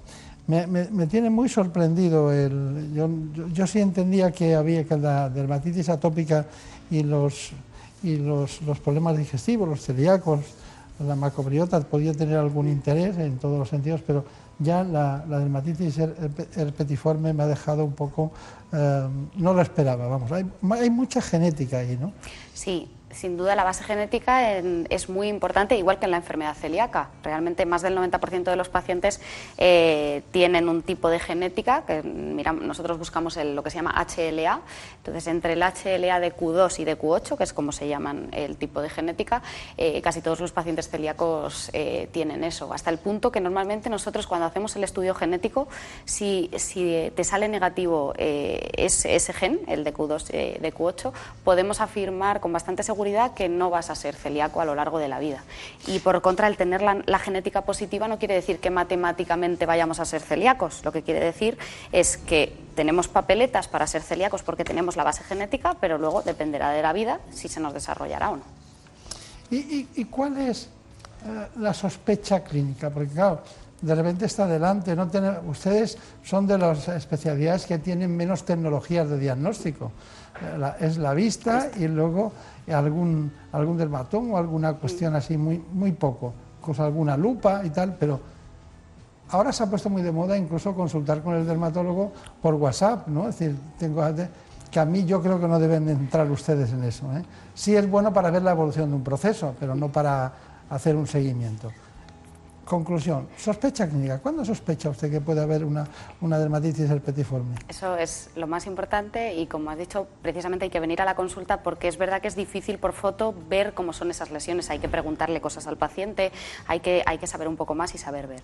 Nosotros lo que buscamos, y en la dermatitis herpetiforme es, las lesiones son bastante típicas, son lesiones ampollosas, pequeñas ampollitas en lo que nosotros llamamos zonas de extensión, que son las mismas zonas donde aparece la psoriasis, que son las zonas que rozamos más a diario. Son los codos, las rodillas, el cuero cabelludo, el sacro, todo lo que apoyamos más en esas zonas es donde aparecen esas brotes de pequeñas ampollitas, lo podemos ver en la imagen, pequeñas ampollitas que aparecen al paciente que cuenta que le pican muchísimo, un picor desesperante, tanto que se las rasca y una vez que se las rasca se hace heridas, cosa que nos dificulta más el diagnóstico. Cuando uno va al dermatólogo, yo veo muchas dermatitis herpetiformes eh, y muchos pacientes celíacos, con lo cual ya lo identifico con bastante facilidad. Pero es difícil porque uno llega al dermatólogo y realmente lo único que tiene es heridas y costras y a veces se confunde con enfermedades como por ejemplo la psoriasis, que como hemos dicho eh, aparece en esas mismas zonas. Sin embargo, la dermatitis atópica sale como si dijéramos en la zona contraria, es decir, en la cara de adelante del codo es donde salen los eczemas de dermatitis atópica que hablábamos al principio y sin embargo en la zona de atrás es donde sale tanto la psoriasis, que son placas rojas, como la dermatitis herpetiforme, que siempre son brotes de pequeñas ampollitas. los codos y los antebrazos es la zona donde con más frecuencia prácticamente todos los pacientes eh, les aparece ahí. Y luego hay que preguntarle a estos pacientes, que yo muchas veces cuando doy charlas, la gente luego me escribe y me dice, yo creo que tengo eso, que usted cuenta porque, porque me pasa todo eso. Ya no solo son las lesiones cutáneas, sino que también sospechamos la clínica por otras cosas asociadas de la enfermedad celíaca que a veces no son síntomas digestivos, como por ejemplo lo más frecuente es la anemia, las alteraciones del esmalte dental, se caen trocitos de diente, hay alteraciones, asociación con otras enfermedades autoinmunes, como por ejemplo enfermedades del tiroides, esa es la más frecuente, o con diabetes o con otras enfermedades autoinmunes. Y luego, por otro lado, eh, pues también tenemos con mucha frecuencia alteración de las transaminasas, que el hígado se nos toca un poco cuando somos celíacos. ¿Y ustedes piden endoscopias? Esa es una muy buena pregunta. La gente con mucha frecuencia te dice, vale, el dermatólogo me ha diagnosticado dermatitis herpetiforme. ¿Pedimos la endoscopia o no? Yo cuando biopsio una lesión y me sale positiva para dermatitis herpetiforme, con biopsia y con otra prueba de anticuerpos que se llama inmunofluorescencia directa, yo ya doy el diagnóstico al paciente de, de paciente con dermatitis herpetiforme y lo pongo en tratamiento con dieta sin gluten para toda la vida.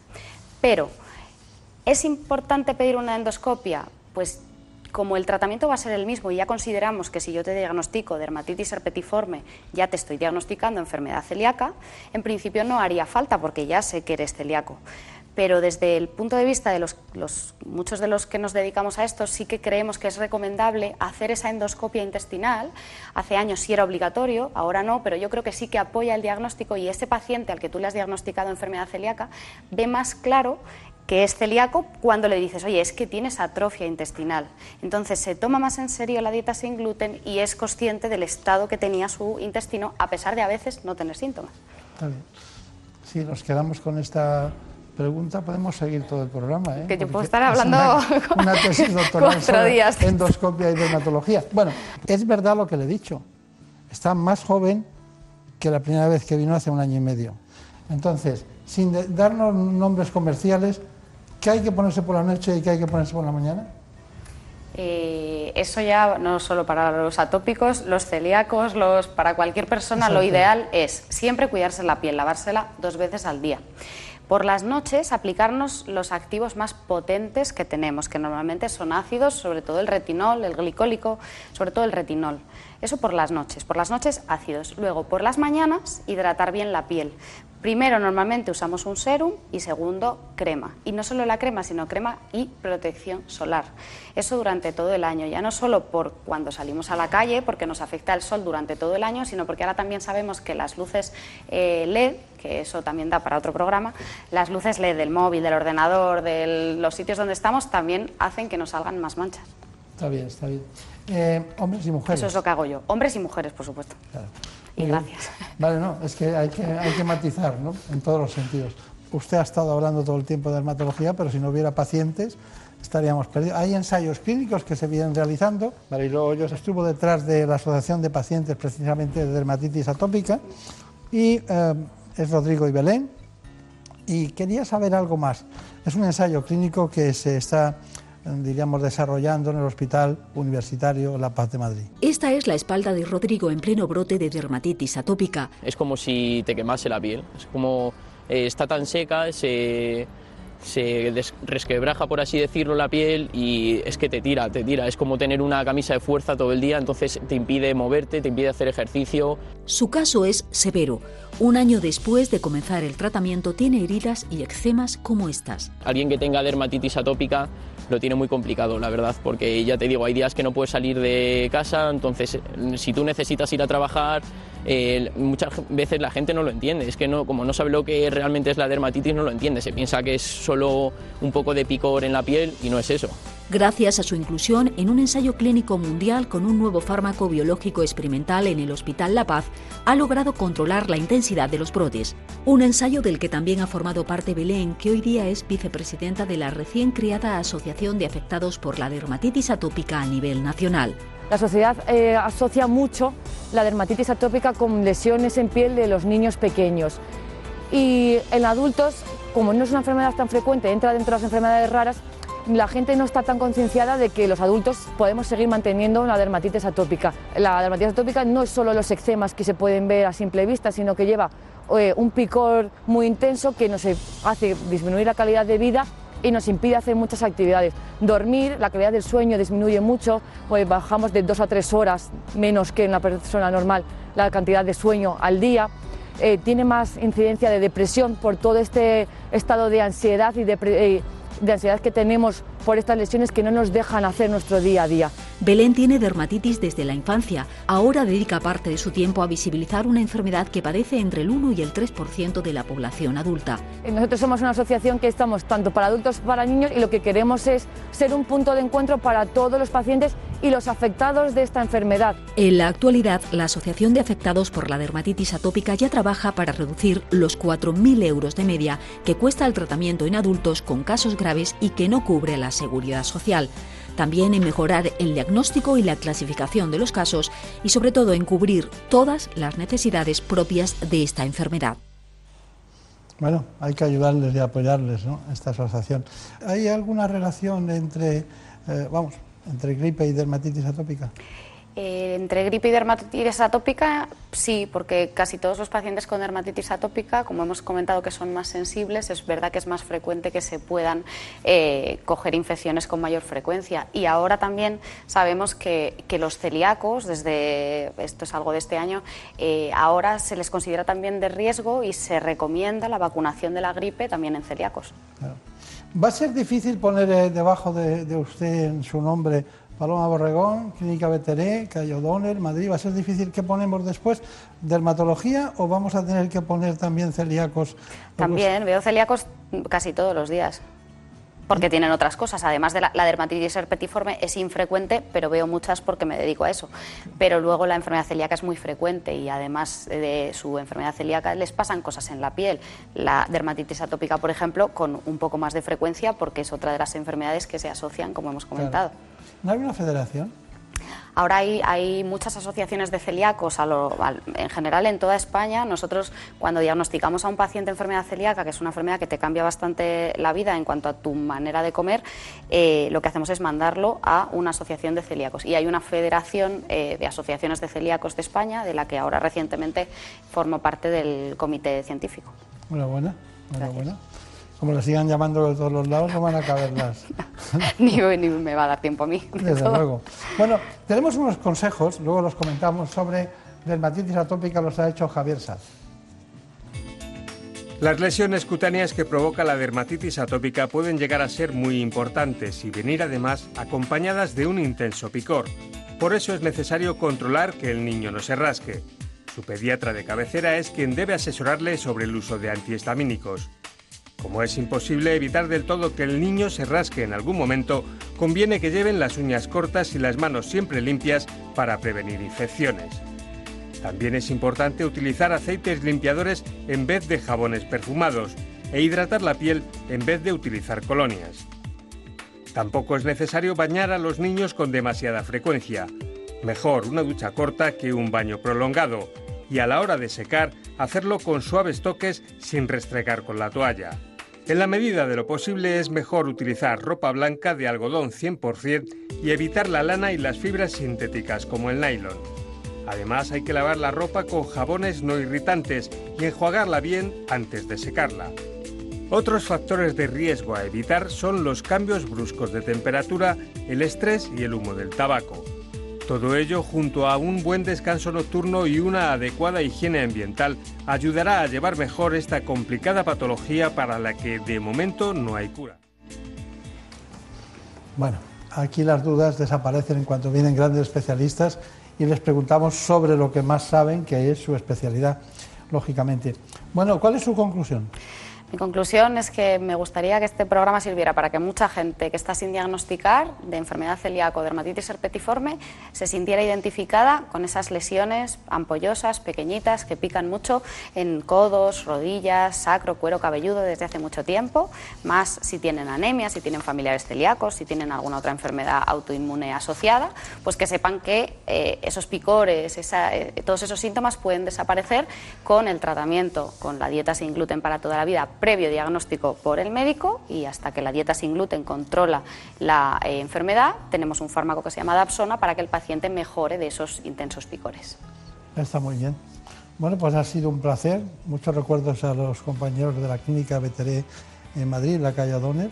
Espero que, como siga trabajando de esta manera en la dermatología multifactorial, van a acabar los pacientes en la puerta de Alcalá, que sería un drama para el tráfico en Madrid. Así que muchas gracias y bromas aparte, enhorabuena, muchas gracias. Gracias por invitarme. En buenas manos. El programa de salud de Onda Cero. Dirige y presenta el doctor Bartolomé Beltrán. Hay una carretera que une Nueva York con Sevilla. 42 kilómetros que te llevarán más lejos que nunca. Porque con New Balance, si corres el Zurich Maratón de Sevilla, puedes cumplir tu sueño como corredor. Participar en el Maratón de la Gran Manzana. Entra en zurichmaratonsevilla.es y entérate de todo. Las humedades causan graves problemas respiratorios, alergias y dolores musculares. No pongas en riesgo tu salud y acaba con ellas para siempre. Ponte en manos de Murprotec. Pide tu diagnóstico gratuito, personalizado sin compromiso y con una garantía de hasta 30 años. Contacta en el 930 1130 o en murprotec.es. Para tu tranquilidad, Murprotec. Garantía de calidad. En más de uno también tenemos el mejor humor. Bueno, se levanta el telón y aparece Goyo Jiménez, aparece Leo Harlem, Carolina Noriega y Carlos Latre. Los plagiadores. Parece que es que vivimos en una especie de mundo maravilloso y tiene sus riesgos laborales. Yo, por ejemplo, tengo lesión de pulgares y de dedos índices, se llama médicamente la pinza del cangrejo. Se te queda esa postura como, como de fe invertida y es por pulsar control C, control V todo el rato. Bueno, otro trabajo al que usted se pueda dedicar. No, no, ya tengo curro nuevo, ya tiene el metro ahora. Próxima parada, Gran Vía. Atención, estación en curva y hasta arriba de Peña, como un encierro de San Fermín en un callejo. A salir y se te ocurra meter la pata entre coche y y que te quedas con menos dientes que un pavo. Más de uno, más actualidad, más humor, más alsina. Hasta las doce y media. Por la radio se contagia muchísimo la risa. Pues reír, reír. Te mereces esta radio. Onda Cero, tu radio.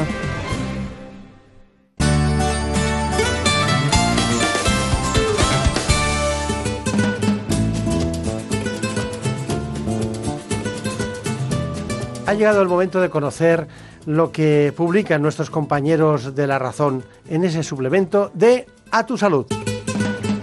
Saludos desde La Razón. Esta semana en el suplemento recogemos las ideas más importantes del foro Bamberg celebrado por A Tu Salud sobre políticas de financiación sanitaria. Y ante el Día Mundial del SIDA, aún hay mucho trabajo que hacer en cuanto a los mitos, ya que el 35% de la población todavía piensa que se contagia por compartir, por ejemplo, un cepillo de dientes. Además, contamos como un nuevo dispositivo evita embolias en pacientes con fibrilación, mientras que la doctora María Luisa Domingo nos explica que múltiples estudios relacionan el cáncer de tiroides con la obesidad. Y en nuestra contra, el jefe de cirugía torácica del Hospital Clinic, Laureano Molins, nos subraya que España salvaría vidas con un plan de cribado en cáncer de pulmón. Pero estos son solo algunos de los contenidos. Encontrarán más información en las páginas del suplemento a tu salud y durante toda la semana en nuestra web www.larazón.es. Sin más, que pasen una feliz semana. En buenas manos.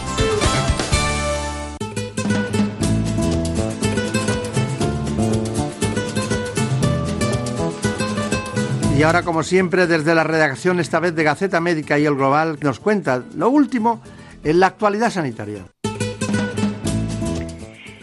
Comenzamos el repaso a la actualidad semanal en Gaceta Médica. Gobierno y Podemos quieren revertir las privatizaciones para lo que han celebrado la primera reunión de la denominada como Comisión Desprivatizadora. Durante esta cita, cuatro técnicos sentaron las bases de un trabajo en el que la primera tarea será crear un mapa donde se recojan las privatizaciones que se han realizado durante los últimos años y las fórmulas administrativas que se han usado. Según ha podido saber Gaceta Médica, las primeras desprivatizaciones que se quieren llevar a cabo son aquellas cuya fórmula corresponde al modelo Alcira. Seguimos en política y es que el Global habla sobre las medidas que habría que poner en marcha para acabar con el estancamiento que hay en España respecto al VIH. Cinco expertos reunidos por Fundamed han expuesto sus propuestas para conseguir que el 18% de personas que se diagnosticar en el país puedan saberlo. Algunas de estas medidas consisten en potenciar los cribados o dar más información en los centros de salud. Los especialistas señalan que la realidad del VIH ha cambiado y ya no hay que hablar de grupos de riesgo, sino de actividades de riesgo. Además, la semana pasada, Fundamed organizó un encuentro de mujeres investigadoras para hablar de los pasos que hay que dar para cerrar la brecha de género en este sector. Las especialistas reunidas apuntaron al trabajo conjunto como fórmula para acabar con esta situación y destacaron la necesidad de inclusión de las mujeres en la innovación para poder alcanzar niveles de excelencia. También hablamos de TDAH y es que, como podemos leer en Gaceta Médica, el trastorno por déficit de atención e hiperactividad en adultos es un trastorno infradiagnosticado que afecta a un 3% de la población general y que no desaparece cuando se deja atrás la niñez. Según los especialistas, se cree que desaparece al alcanzar la mayoría de edad, lo que no es real, teniendo en cuenta que si no se trata continuará presente en la etapa adulta. Los especialistas piden que se mejore la visibilidad y se refuerce el diagnóstico. Volviendo al global, la que puede ser la nueva ley de farmacia de Madrid afronta días claves para su futuro. Este lunes finaliza el plazo para la presentación de enmiendas parciales al texto, plazo que se ha prorrogado hasta en cinco ocasiones. Estos días el Gobierno regional está intensificando los contactos con el resto de grupos de la Asamblea y profesionales para conseguir un consenso y sacar adelante la iniciativa. El consejero de Sanidad, Enrique Ruiz Escudero, ya comentó a esta publicación que estaban abiertos a modificaciones del anteproyecto al que PSOE y Podemos han mostrado su oposición. La actualidad sanitaria en Gaceta América también ha estado marcada por las movilizaciones de los médicos de atención primaria. Cataluña cerró cuatro jornadas de huelga el jueves tras alcanzar un principio de acuerdo entre el sindicato Metes de Cataluña y el Instituto Catalán de Salud, acuerdo que recoge soluciones para todas las reivindicaciones, en especial los 12 minutos por paciente reclamados y la limitación del número de consultas diarias a un máximo de 25 o 28. En esta semana también se han manifestado los médicos andaluces, mientras los profesionales de Madrid y Comunidad Valenciana están a la espera de reunirse con los gobiernos regionales. Volvemos la semana que viene con más información del sector sanitario. Buen fin de semana. En buenas manos. El programa de salud de Onda Cero. Dirige y presenta el doctor Bartolomé Beltrán. ¿Dónde tan solita? ¿Dónde vas tan sola? ¿Dónde vas? ¿Dónde vas? Solita, Y aquellos que van en coche y que vienen de cazar o vuelven de cacería. miro unos días por la O que mañana han pasado una mala noche en la misa los domingos o que han pasado fenomenal. Pero si se encuentran un libro que se titula Ser madre a los 40, ese libro lo cuenta todo.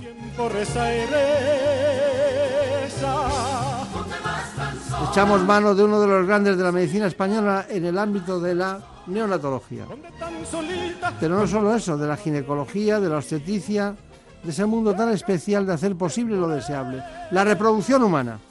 Lo que pienso cuando miro Con nosotros el doctor Pedro Nolasco Barri, doctor Pedro Barri, doctor Barri para muchos de nosotros. tus ojos tan bonitos siempre se Es director de Deseus Mujer, Departamento de Obstetricia y Ginecología y Reproducción del Hospital Universitario de Deseus de Barcelona.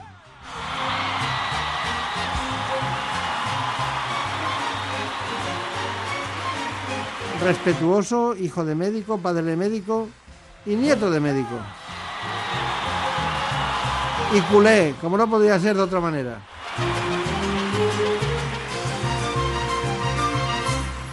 ¿Dónde vas tan sola? ¿Dónde tan Cada vez se retrasa más, mucho más ser madre en nuestro país, tanto que muchas mujeres sobrepasan los 40 años. ¿Son conscientes estas futuras mamás de las complicaciones a las que se enfrentan? Pero sobre todo, ¿qué deben hacer? ¿Cuándo tienen que tomar la decisión? ¿Cómo actúan ante esa posible fertilidad y reproducción? Nos lo cuenta el doctor Pedro Barri. Son múltiples las razones por las que las parejas y las mujeres deciden retrasar el momento de ampliar la familia.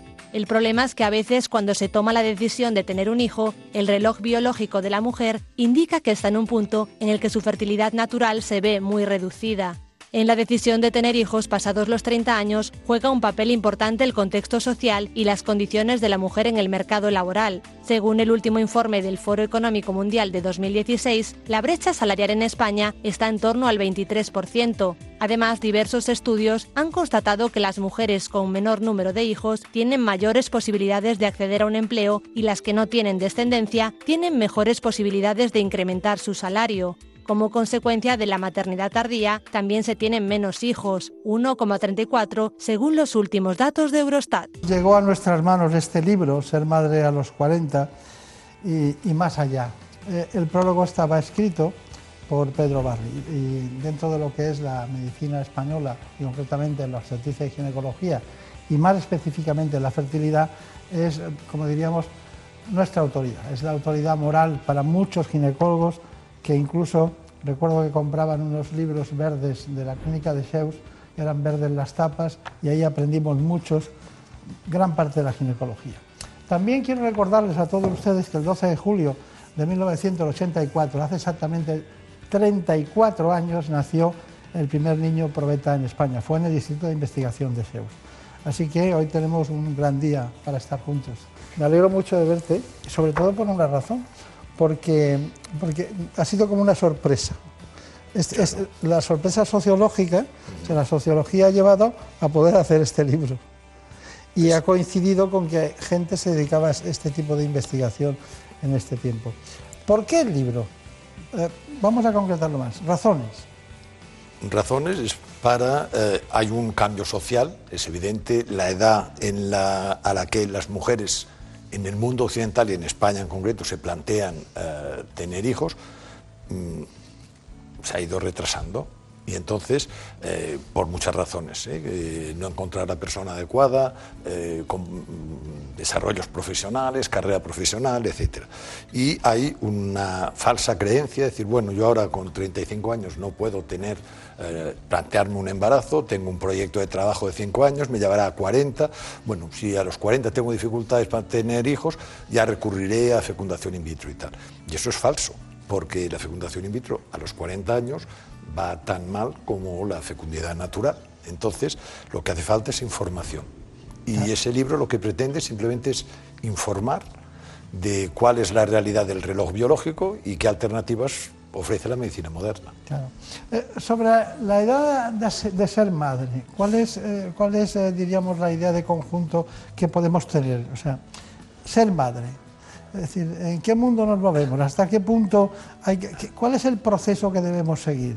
¿A qué edad debemos empezar a hacer cosas, al margen de las revisiones periódicas preventivas que cualquier mujer pueda hacer? La edad ideal a la que antes de la cual una mujer debería tener hijos, son 35 años. ¿eh? Lo que pasa es que eso no es real, porque eh, hoy en día en nuestro hospital la edad media de las pacientes que se someten a técnicas de fecundación in vitro está entre 37 y 38 años. Y hay, vuelvo al, concepto ese del reloj biológico, que sabemos que a partir de los 37, 38 años, la fecundidad natural de, la mujer declina de forma muy, muy significativa. Entonces estamos luchando contra, contra este reloj biológico y eso es grave. Está bien. Bueno, que sepan ustedes que, el doctor Barri, además de trabajar en la clínica de Sheus de Barcelona, es director de ese departamento de obstetricia y además de ser eh, miembro de honor de la Sociedad Española de Fertilidad, tiene muchísimos eh, títulos internacionales, ha estado trabajando en distintos países concretamente recuerdo que estuvo en Francia, en Austria, en Italia, trabajando todos estos temas. Eh, era, era una, tuvo una fase de locura total en esto del viaje, supongo que estará más calmado. Sí, no, tuvimos, tuvimos todas las personas que crecimos con el desarrollo de las técnicas de reproducción asistida, eh, el privilegio de pasar de la alquimia, porque lo que se hacía Mm, para el tratamiento de la fertilidad hace 50 años mm, era entre brujería y alquimia y con muy pocos resultados y asistir y acompañar al nacimiento y desarrollo de las técnicas de reproducción asistida. Entonces hubo un momento en que aprendíamos todos, eh, nos comunicábamos todos y hemos ido progresando en nuestro conocimiento y envejeciendo todos en paralelo, claro. Claro, claro. Aquí llaman, ¿Por qué hablan ustedes de la preservación de la fertilidad? ¿En qué consiste ese concepto? La preservación de la fertilidad es eh, una técnica que permite que aquella mujer que en una edad determinada no puede plantearse tener un hijo, repito, o porque no ha encontrado la persona que considera que se merece ser el padre de sus hijos, o porque tiene una situación personal, profesional que le impide hacerlo, por un periodo de tiempo determinado, pues la medicina le ofrece la posibilidad de congelar sus óvulos a una edad joven, idealmente por debajo de 38 años, y luego estos óvulos pueden ser utilizados en el futuro. Si ella pues a los 40 años puede aplantarse un embarazo y no queda embarazada espontáneamente, pero lo ideal es que quede embarazada espontáneamente, pues siempre puede recurrir a esos óvulos que tendrán la calidad cromosómica correspondiente a la edad que tenía cuando los congeló, no a la edad que tiene cuando los va a utilizar. Claro, claro, es una especie de despensa hermética en la que nosotros guardamos aquello que queremos poner en valor en el momento adecuado. Pero no ha notado parar, si me permites, es parar este reloj biológico. Es decir, bueno, eso yo, este peso, me lo quito de encima y... Lo guardo. Y ahí es, es, una, es una buena opción. Es una buena opción. Pero ¿ha, notado la, la, distancia, el tiempo que hay desde que, desde que alguien piensa que lo voy a hacer hasta que lo hace? ¿No pasa más tiempo del lógico? Sí, porque sigo diciendo falta información. Es decir, ese tema que parece tan obvio, ¿no? De que la edad juega en contra de la fertilidad y que todo el mundo dice tiene sentido. Pero eh, mm, la realidad es que esa persona, esa mujer con 36 años, eh, muchas veces la información que tiene no es la adecuada, no sabe dónde acudir. Y eso es algo que, tenemos que solucionarlo. Porque cuando acude es demasiado tarde muchas veces. Claro. Bueno, hay muchos temas, nosotros eh, estamos intentando seguir eh, el corolario de temas más importantes, pero claro, hay uno y es que, mm, ¿por qué eh, siendo países europeos, Irlanda, los países escandinavos como España, ¿por qué hay más nacimientos allí que aquí?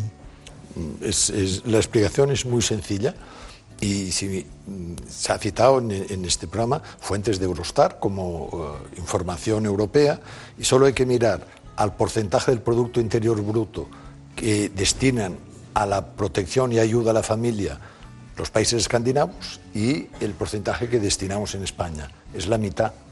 Entonces, eh, mm, si no está bien que prediquemos que las parejas tengan hijos jóvenes, pero si no damos facilidades para el acceso al trabajo, a la vivienda y ayudas sociales para que puedan tener hijos a 30 años, eh, es predicar en el desierto. Dirán, muy bien, tiene usted razón, pero ¿con qué cuento yo?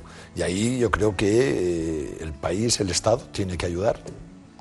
Son, países, incluso tengo algún dato a recordar, ahora me ha venido a la memoria alguna mujer joven que se quería quedar embarazada pronto precisamente porque tenía las contraprestaciones eh, sanitarias muy adecuadas y no, tenía miedo a tener que esperar esas cosas de encontrar un primer trabajo, eh, la pareja adecuada y todo ese tipo de cosas. Eso sí. Pero, doctor Pedro Barri, la, maternidad tardía tiene riesgos también, ¿no? ¿Cuáles son? el, el problema es, la ley española no limita la edad de la mujer que puede someterse, para que pueda someterse a técnicas de reproducción asistida. Eh, nosotros la limitamos a 50 años, en principio, pero ya sabemos que a partir de los 45 eh, los riesgos de hipertensión en el embarazo, los riesgos de diabetes gestacional, los riesgos de complicaciones en el parto, placenta previa, desprendimiento de placenta, todo eso aumenta de forma exponencial. Ah, Entonces, eh, es evidente, cuesta hacerlo entender. La mujer dice, no, ya, ya, yo tengo 50 años, pues que estoy estupenda, eh, me siento muy bien y tal, ya, pero el riñón, el hígado, el pulmón, el corazón, tiene la edad que tiene. Entonces, nosotros recomendamos no hacer tratamiento más allá de los 50 años, no hay una normativa legal, pero hay un, hay un consenso médico. Hay algún caso excepcional en que se hace el tratamiento y en estos casos, porque detrás de cada paciente hay una historia de vida, ¿no? Entonces hay parejas que dicen, "Mira, yo tenía un hijo y se murió de un accidente eh, hace dos años, tengo 49 años, eh, ¿qué puedo hacer, no? Entonces, en estos casos hay que hacer un screening, unas pruebas pre- previas, analíticas, pruebas de esfuerzo, estudios de Doppler, de tronco supra, es decir, estar seguro de que aquella mujer va a soportar bien el embarazo. Está bien, está bien. Bueno, entramos dentro de un mundo apasionante que es el mundo de los tratamientos. Hemos preparado un trabajo sobre tratamientos, en este caso de fertilidad. Existen diferentes tratamientos para solucionar los problemas de esterilidad pasados los 40 años. Sin embargo, en más del 50% de los casos es necesario ocurrir a las técnicas de reproducción asistida, como la inseminación artificial y la fecundación in vitro. La inseminación artificial consiste en depositar de forma artificial los espermatozoides en el aparato reproductor femenino. Normalmente se aplica en mujeres jóvenes y en mujeres de edad avanzada se suele emplear en casos en los que no se tenga gameto masculino. Por otra parte está la fecundación in vitro. Consiste en inseminar el óvulo con el espermatozoide fuera del cuerpo de la mujer, generalmente en un laboratorio, con el objetivo de obtener embriones que posteriormente se implantarán en el útero de la madre. La FIB logra mayor tasa de embarazo que la inseminación artificial. Sin embargo, la elección de una u otra técnica la evaluará en cada caso concreto el médico especialista. Bueno, eh, me gustaría que matizáramos algo, alguna cuestión que siempre quedan, que son importantes desde el punto de vista del clínico, ¿no? Como usted. Tratamientos de reproducción asistida, ¿qué, qué- qué nos dice? Eh, yo diría sobre todo las indicaciones en función del tipo de paciente. Claro. Es decir, hay pacientes que acuden a nuestros hospitales que presentan una patología concreta. Por ejemplo, una paciente que tiene un problema de- en sus trompas de falopio tiene que ir directamente a fecundación in vitro. Una paciente en que el problema es el varón que tiene un semen con una calidad media y tal, pues probablemente esta paciente, si es joven, si está por debajo de 35 años, eh, le vamos a aconsejar hacer una inseminación artificial. ¿no? Entonces, lo primero que hay que hacer es identificar a la paciente, a la pareja. Y luego hay otra realidad que no hemos mencionado, que es que la realidad social que vivimos hoy, año 2018, es distinta. Y en nuestros hospitales tenemos eh, habitualmente parejas heterosexuales, pero en otros casos tenemos parejas homosexuales, femeninas o masculinas, o mujeres solas que deciden tirar adelante un proyecto de familia. Y eso es una realidad constante mm, que, que- a la que tenemos que hacer frente. Claro. Y que el concepto de familia ha cambiado también. Vamos a ir rápidamente a las conclusiones, pero antes quiero poner como, como final un- una información que es preservación de la fertilidad para recordarlo, porque al final lo que queremos es preservar la fertilidad. Vamos con este informe. Los especialistas en reproducción coinciden. El paso del tiempo tiene un efecto en la fertilidad que no puede corregirse ni compensarse con las técnicas de reproducción asistida. Estos procedimientos solo pueden aumentar las posibilidades de embarazo. La mujer debe tener en cuenta la edad de sus células reproductoras, no la cronológica. Por ello, si una mujer quiere ser madre, deberá plantearse la posibilidad de someterse a una vitrificación de sus óvulos, es decir, realizar un procedimiento de congelación ultra rápida que mantendrá estas células inalteradas por un tiempo indefinido hasta que quiera usarlos. La edad ideal para vitrificar los óvulos estaría situada entre los 26 a los 36 años, una década en la que la reserva ovárica de la mujer es especialmente buena por la cantidad y calidad de óvulos. Para realizar un ciclo de vitrificación de ovocitos es necesario someterse a una estimulación ovárica, una técnica muy similar a la de un ciclo de fecundación in vitro convencional. Pero si la mujer, por diferentes razones, no ha podido vitrificar sus óvulos y quiere ser madre, puede someterse a técnicas de reproducción asistida gracias a la donación de ovocitos o de embriones. Bueno, pues eh, preservación de la fertilidad. Eh, ¿Algo que añadir? No, eh, información, dar información y acceso a que aquella mujer que quiere eh, hacerlo o que quiere informarse más, pues que sus médicos les den la, la información adecuadamente. Adecuada. Si hubiera más información, habría más preservación de fertilidad, Seguro, posiblemente. Seguro. Bueno, eh, fill de metge, Sí. hijo de médico, pare de metge, pare de metge, metge, médico Y nieto de médico. y nieto de médico. San Saloni, todos de, el, el origen de la familia es de San Saloni, ¿no? En el Montseny, cerca de Barcelona, exactamente. Durante más de 100 años ha habido un barrio médico en el Montseny. O sea que ahí, es, ahí, es, ahí están mis raíces. Está bien. ¿Y va mucho por allí? Voy, voy, Va. voy. ¿Y a, y a Can Barça también? Eh, voy. También. Más a Can Barça que a San Celorio, lamentablemente.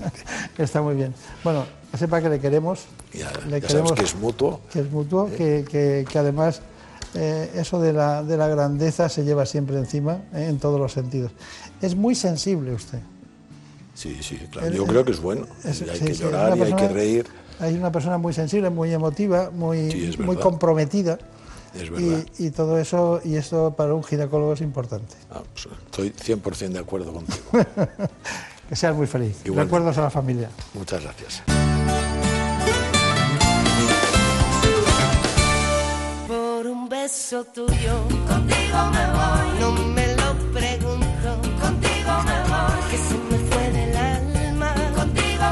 Nos vamos, nos vamos siempre con la música de Rosario, quizás la mujer que más he escuchado por radio en toda mi vida.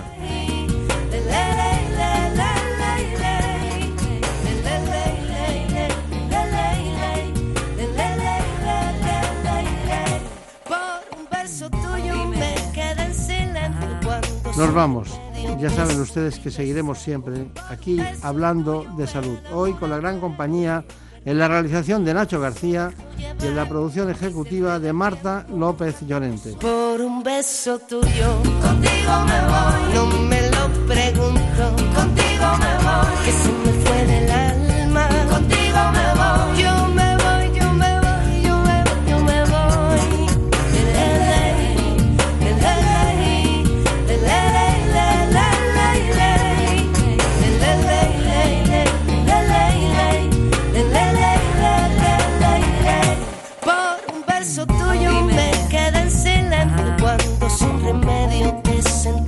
pensar ¿Cómo? Por un beso tuyo el amor a duelo. Oye. Perdiendo el miedo se dejó llevar.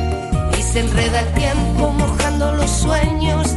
Y tu boca loca me quiso engañar. Por un beso tuyo ya no tengo dueño. Acércate un poco, vuélveme a besar. Por un beso tuyo Contigo me voy. No juegues con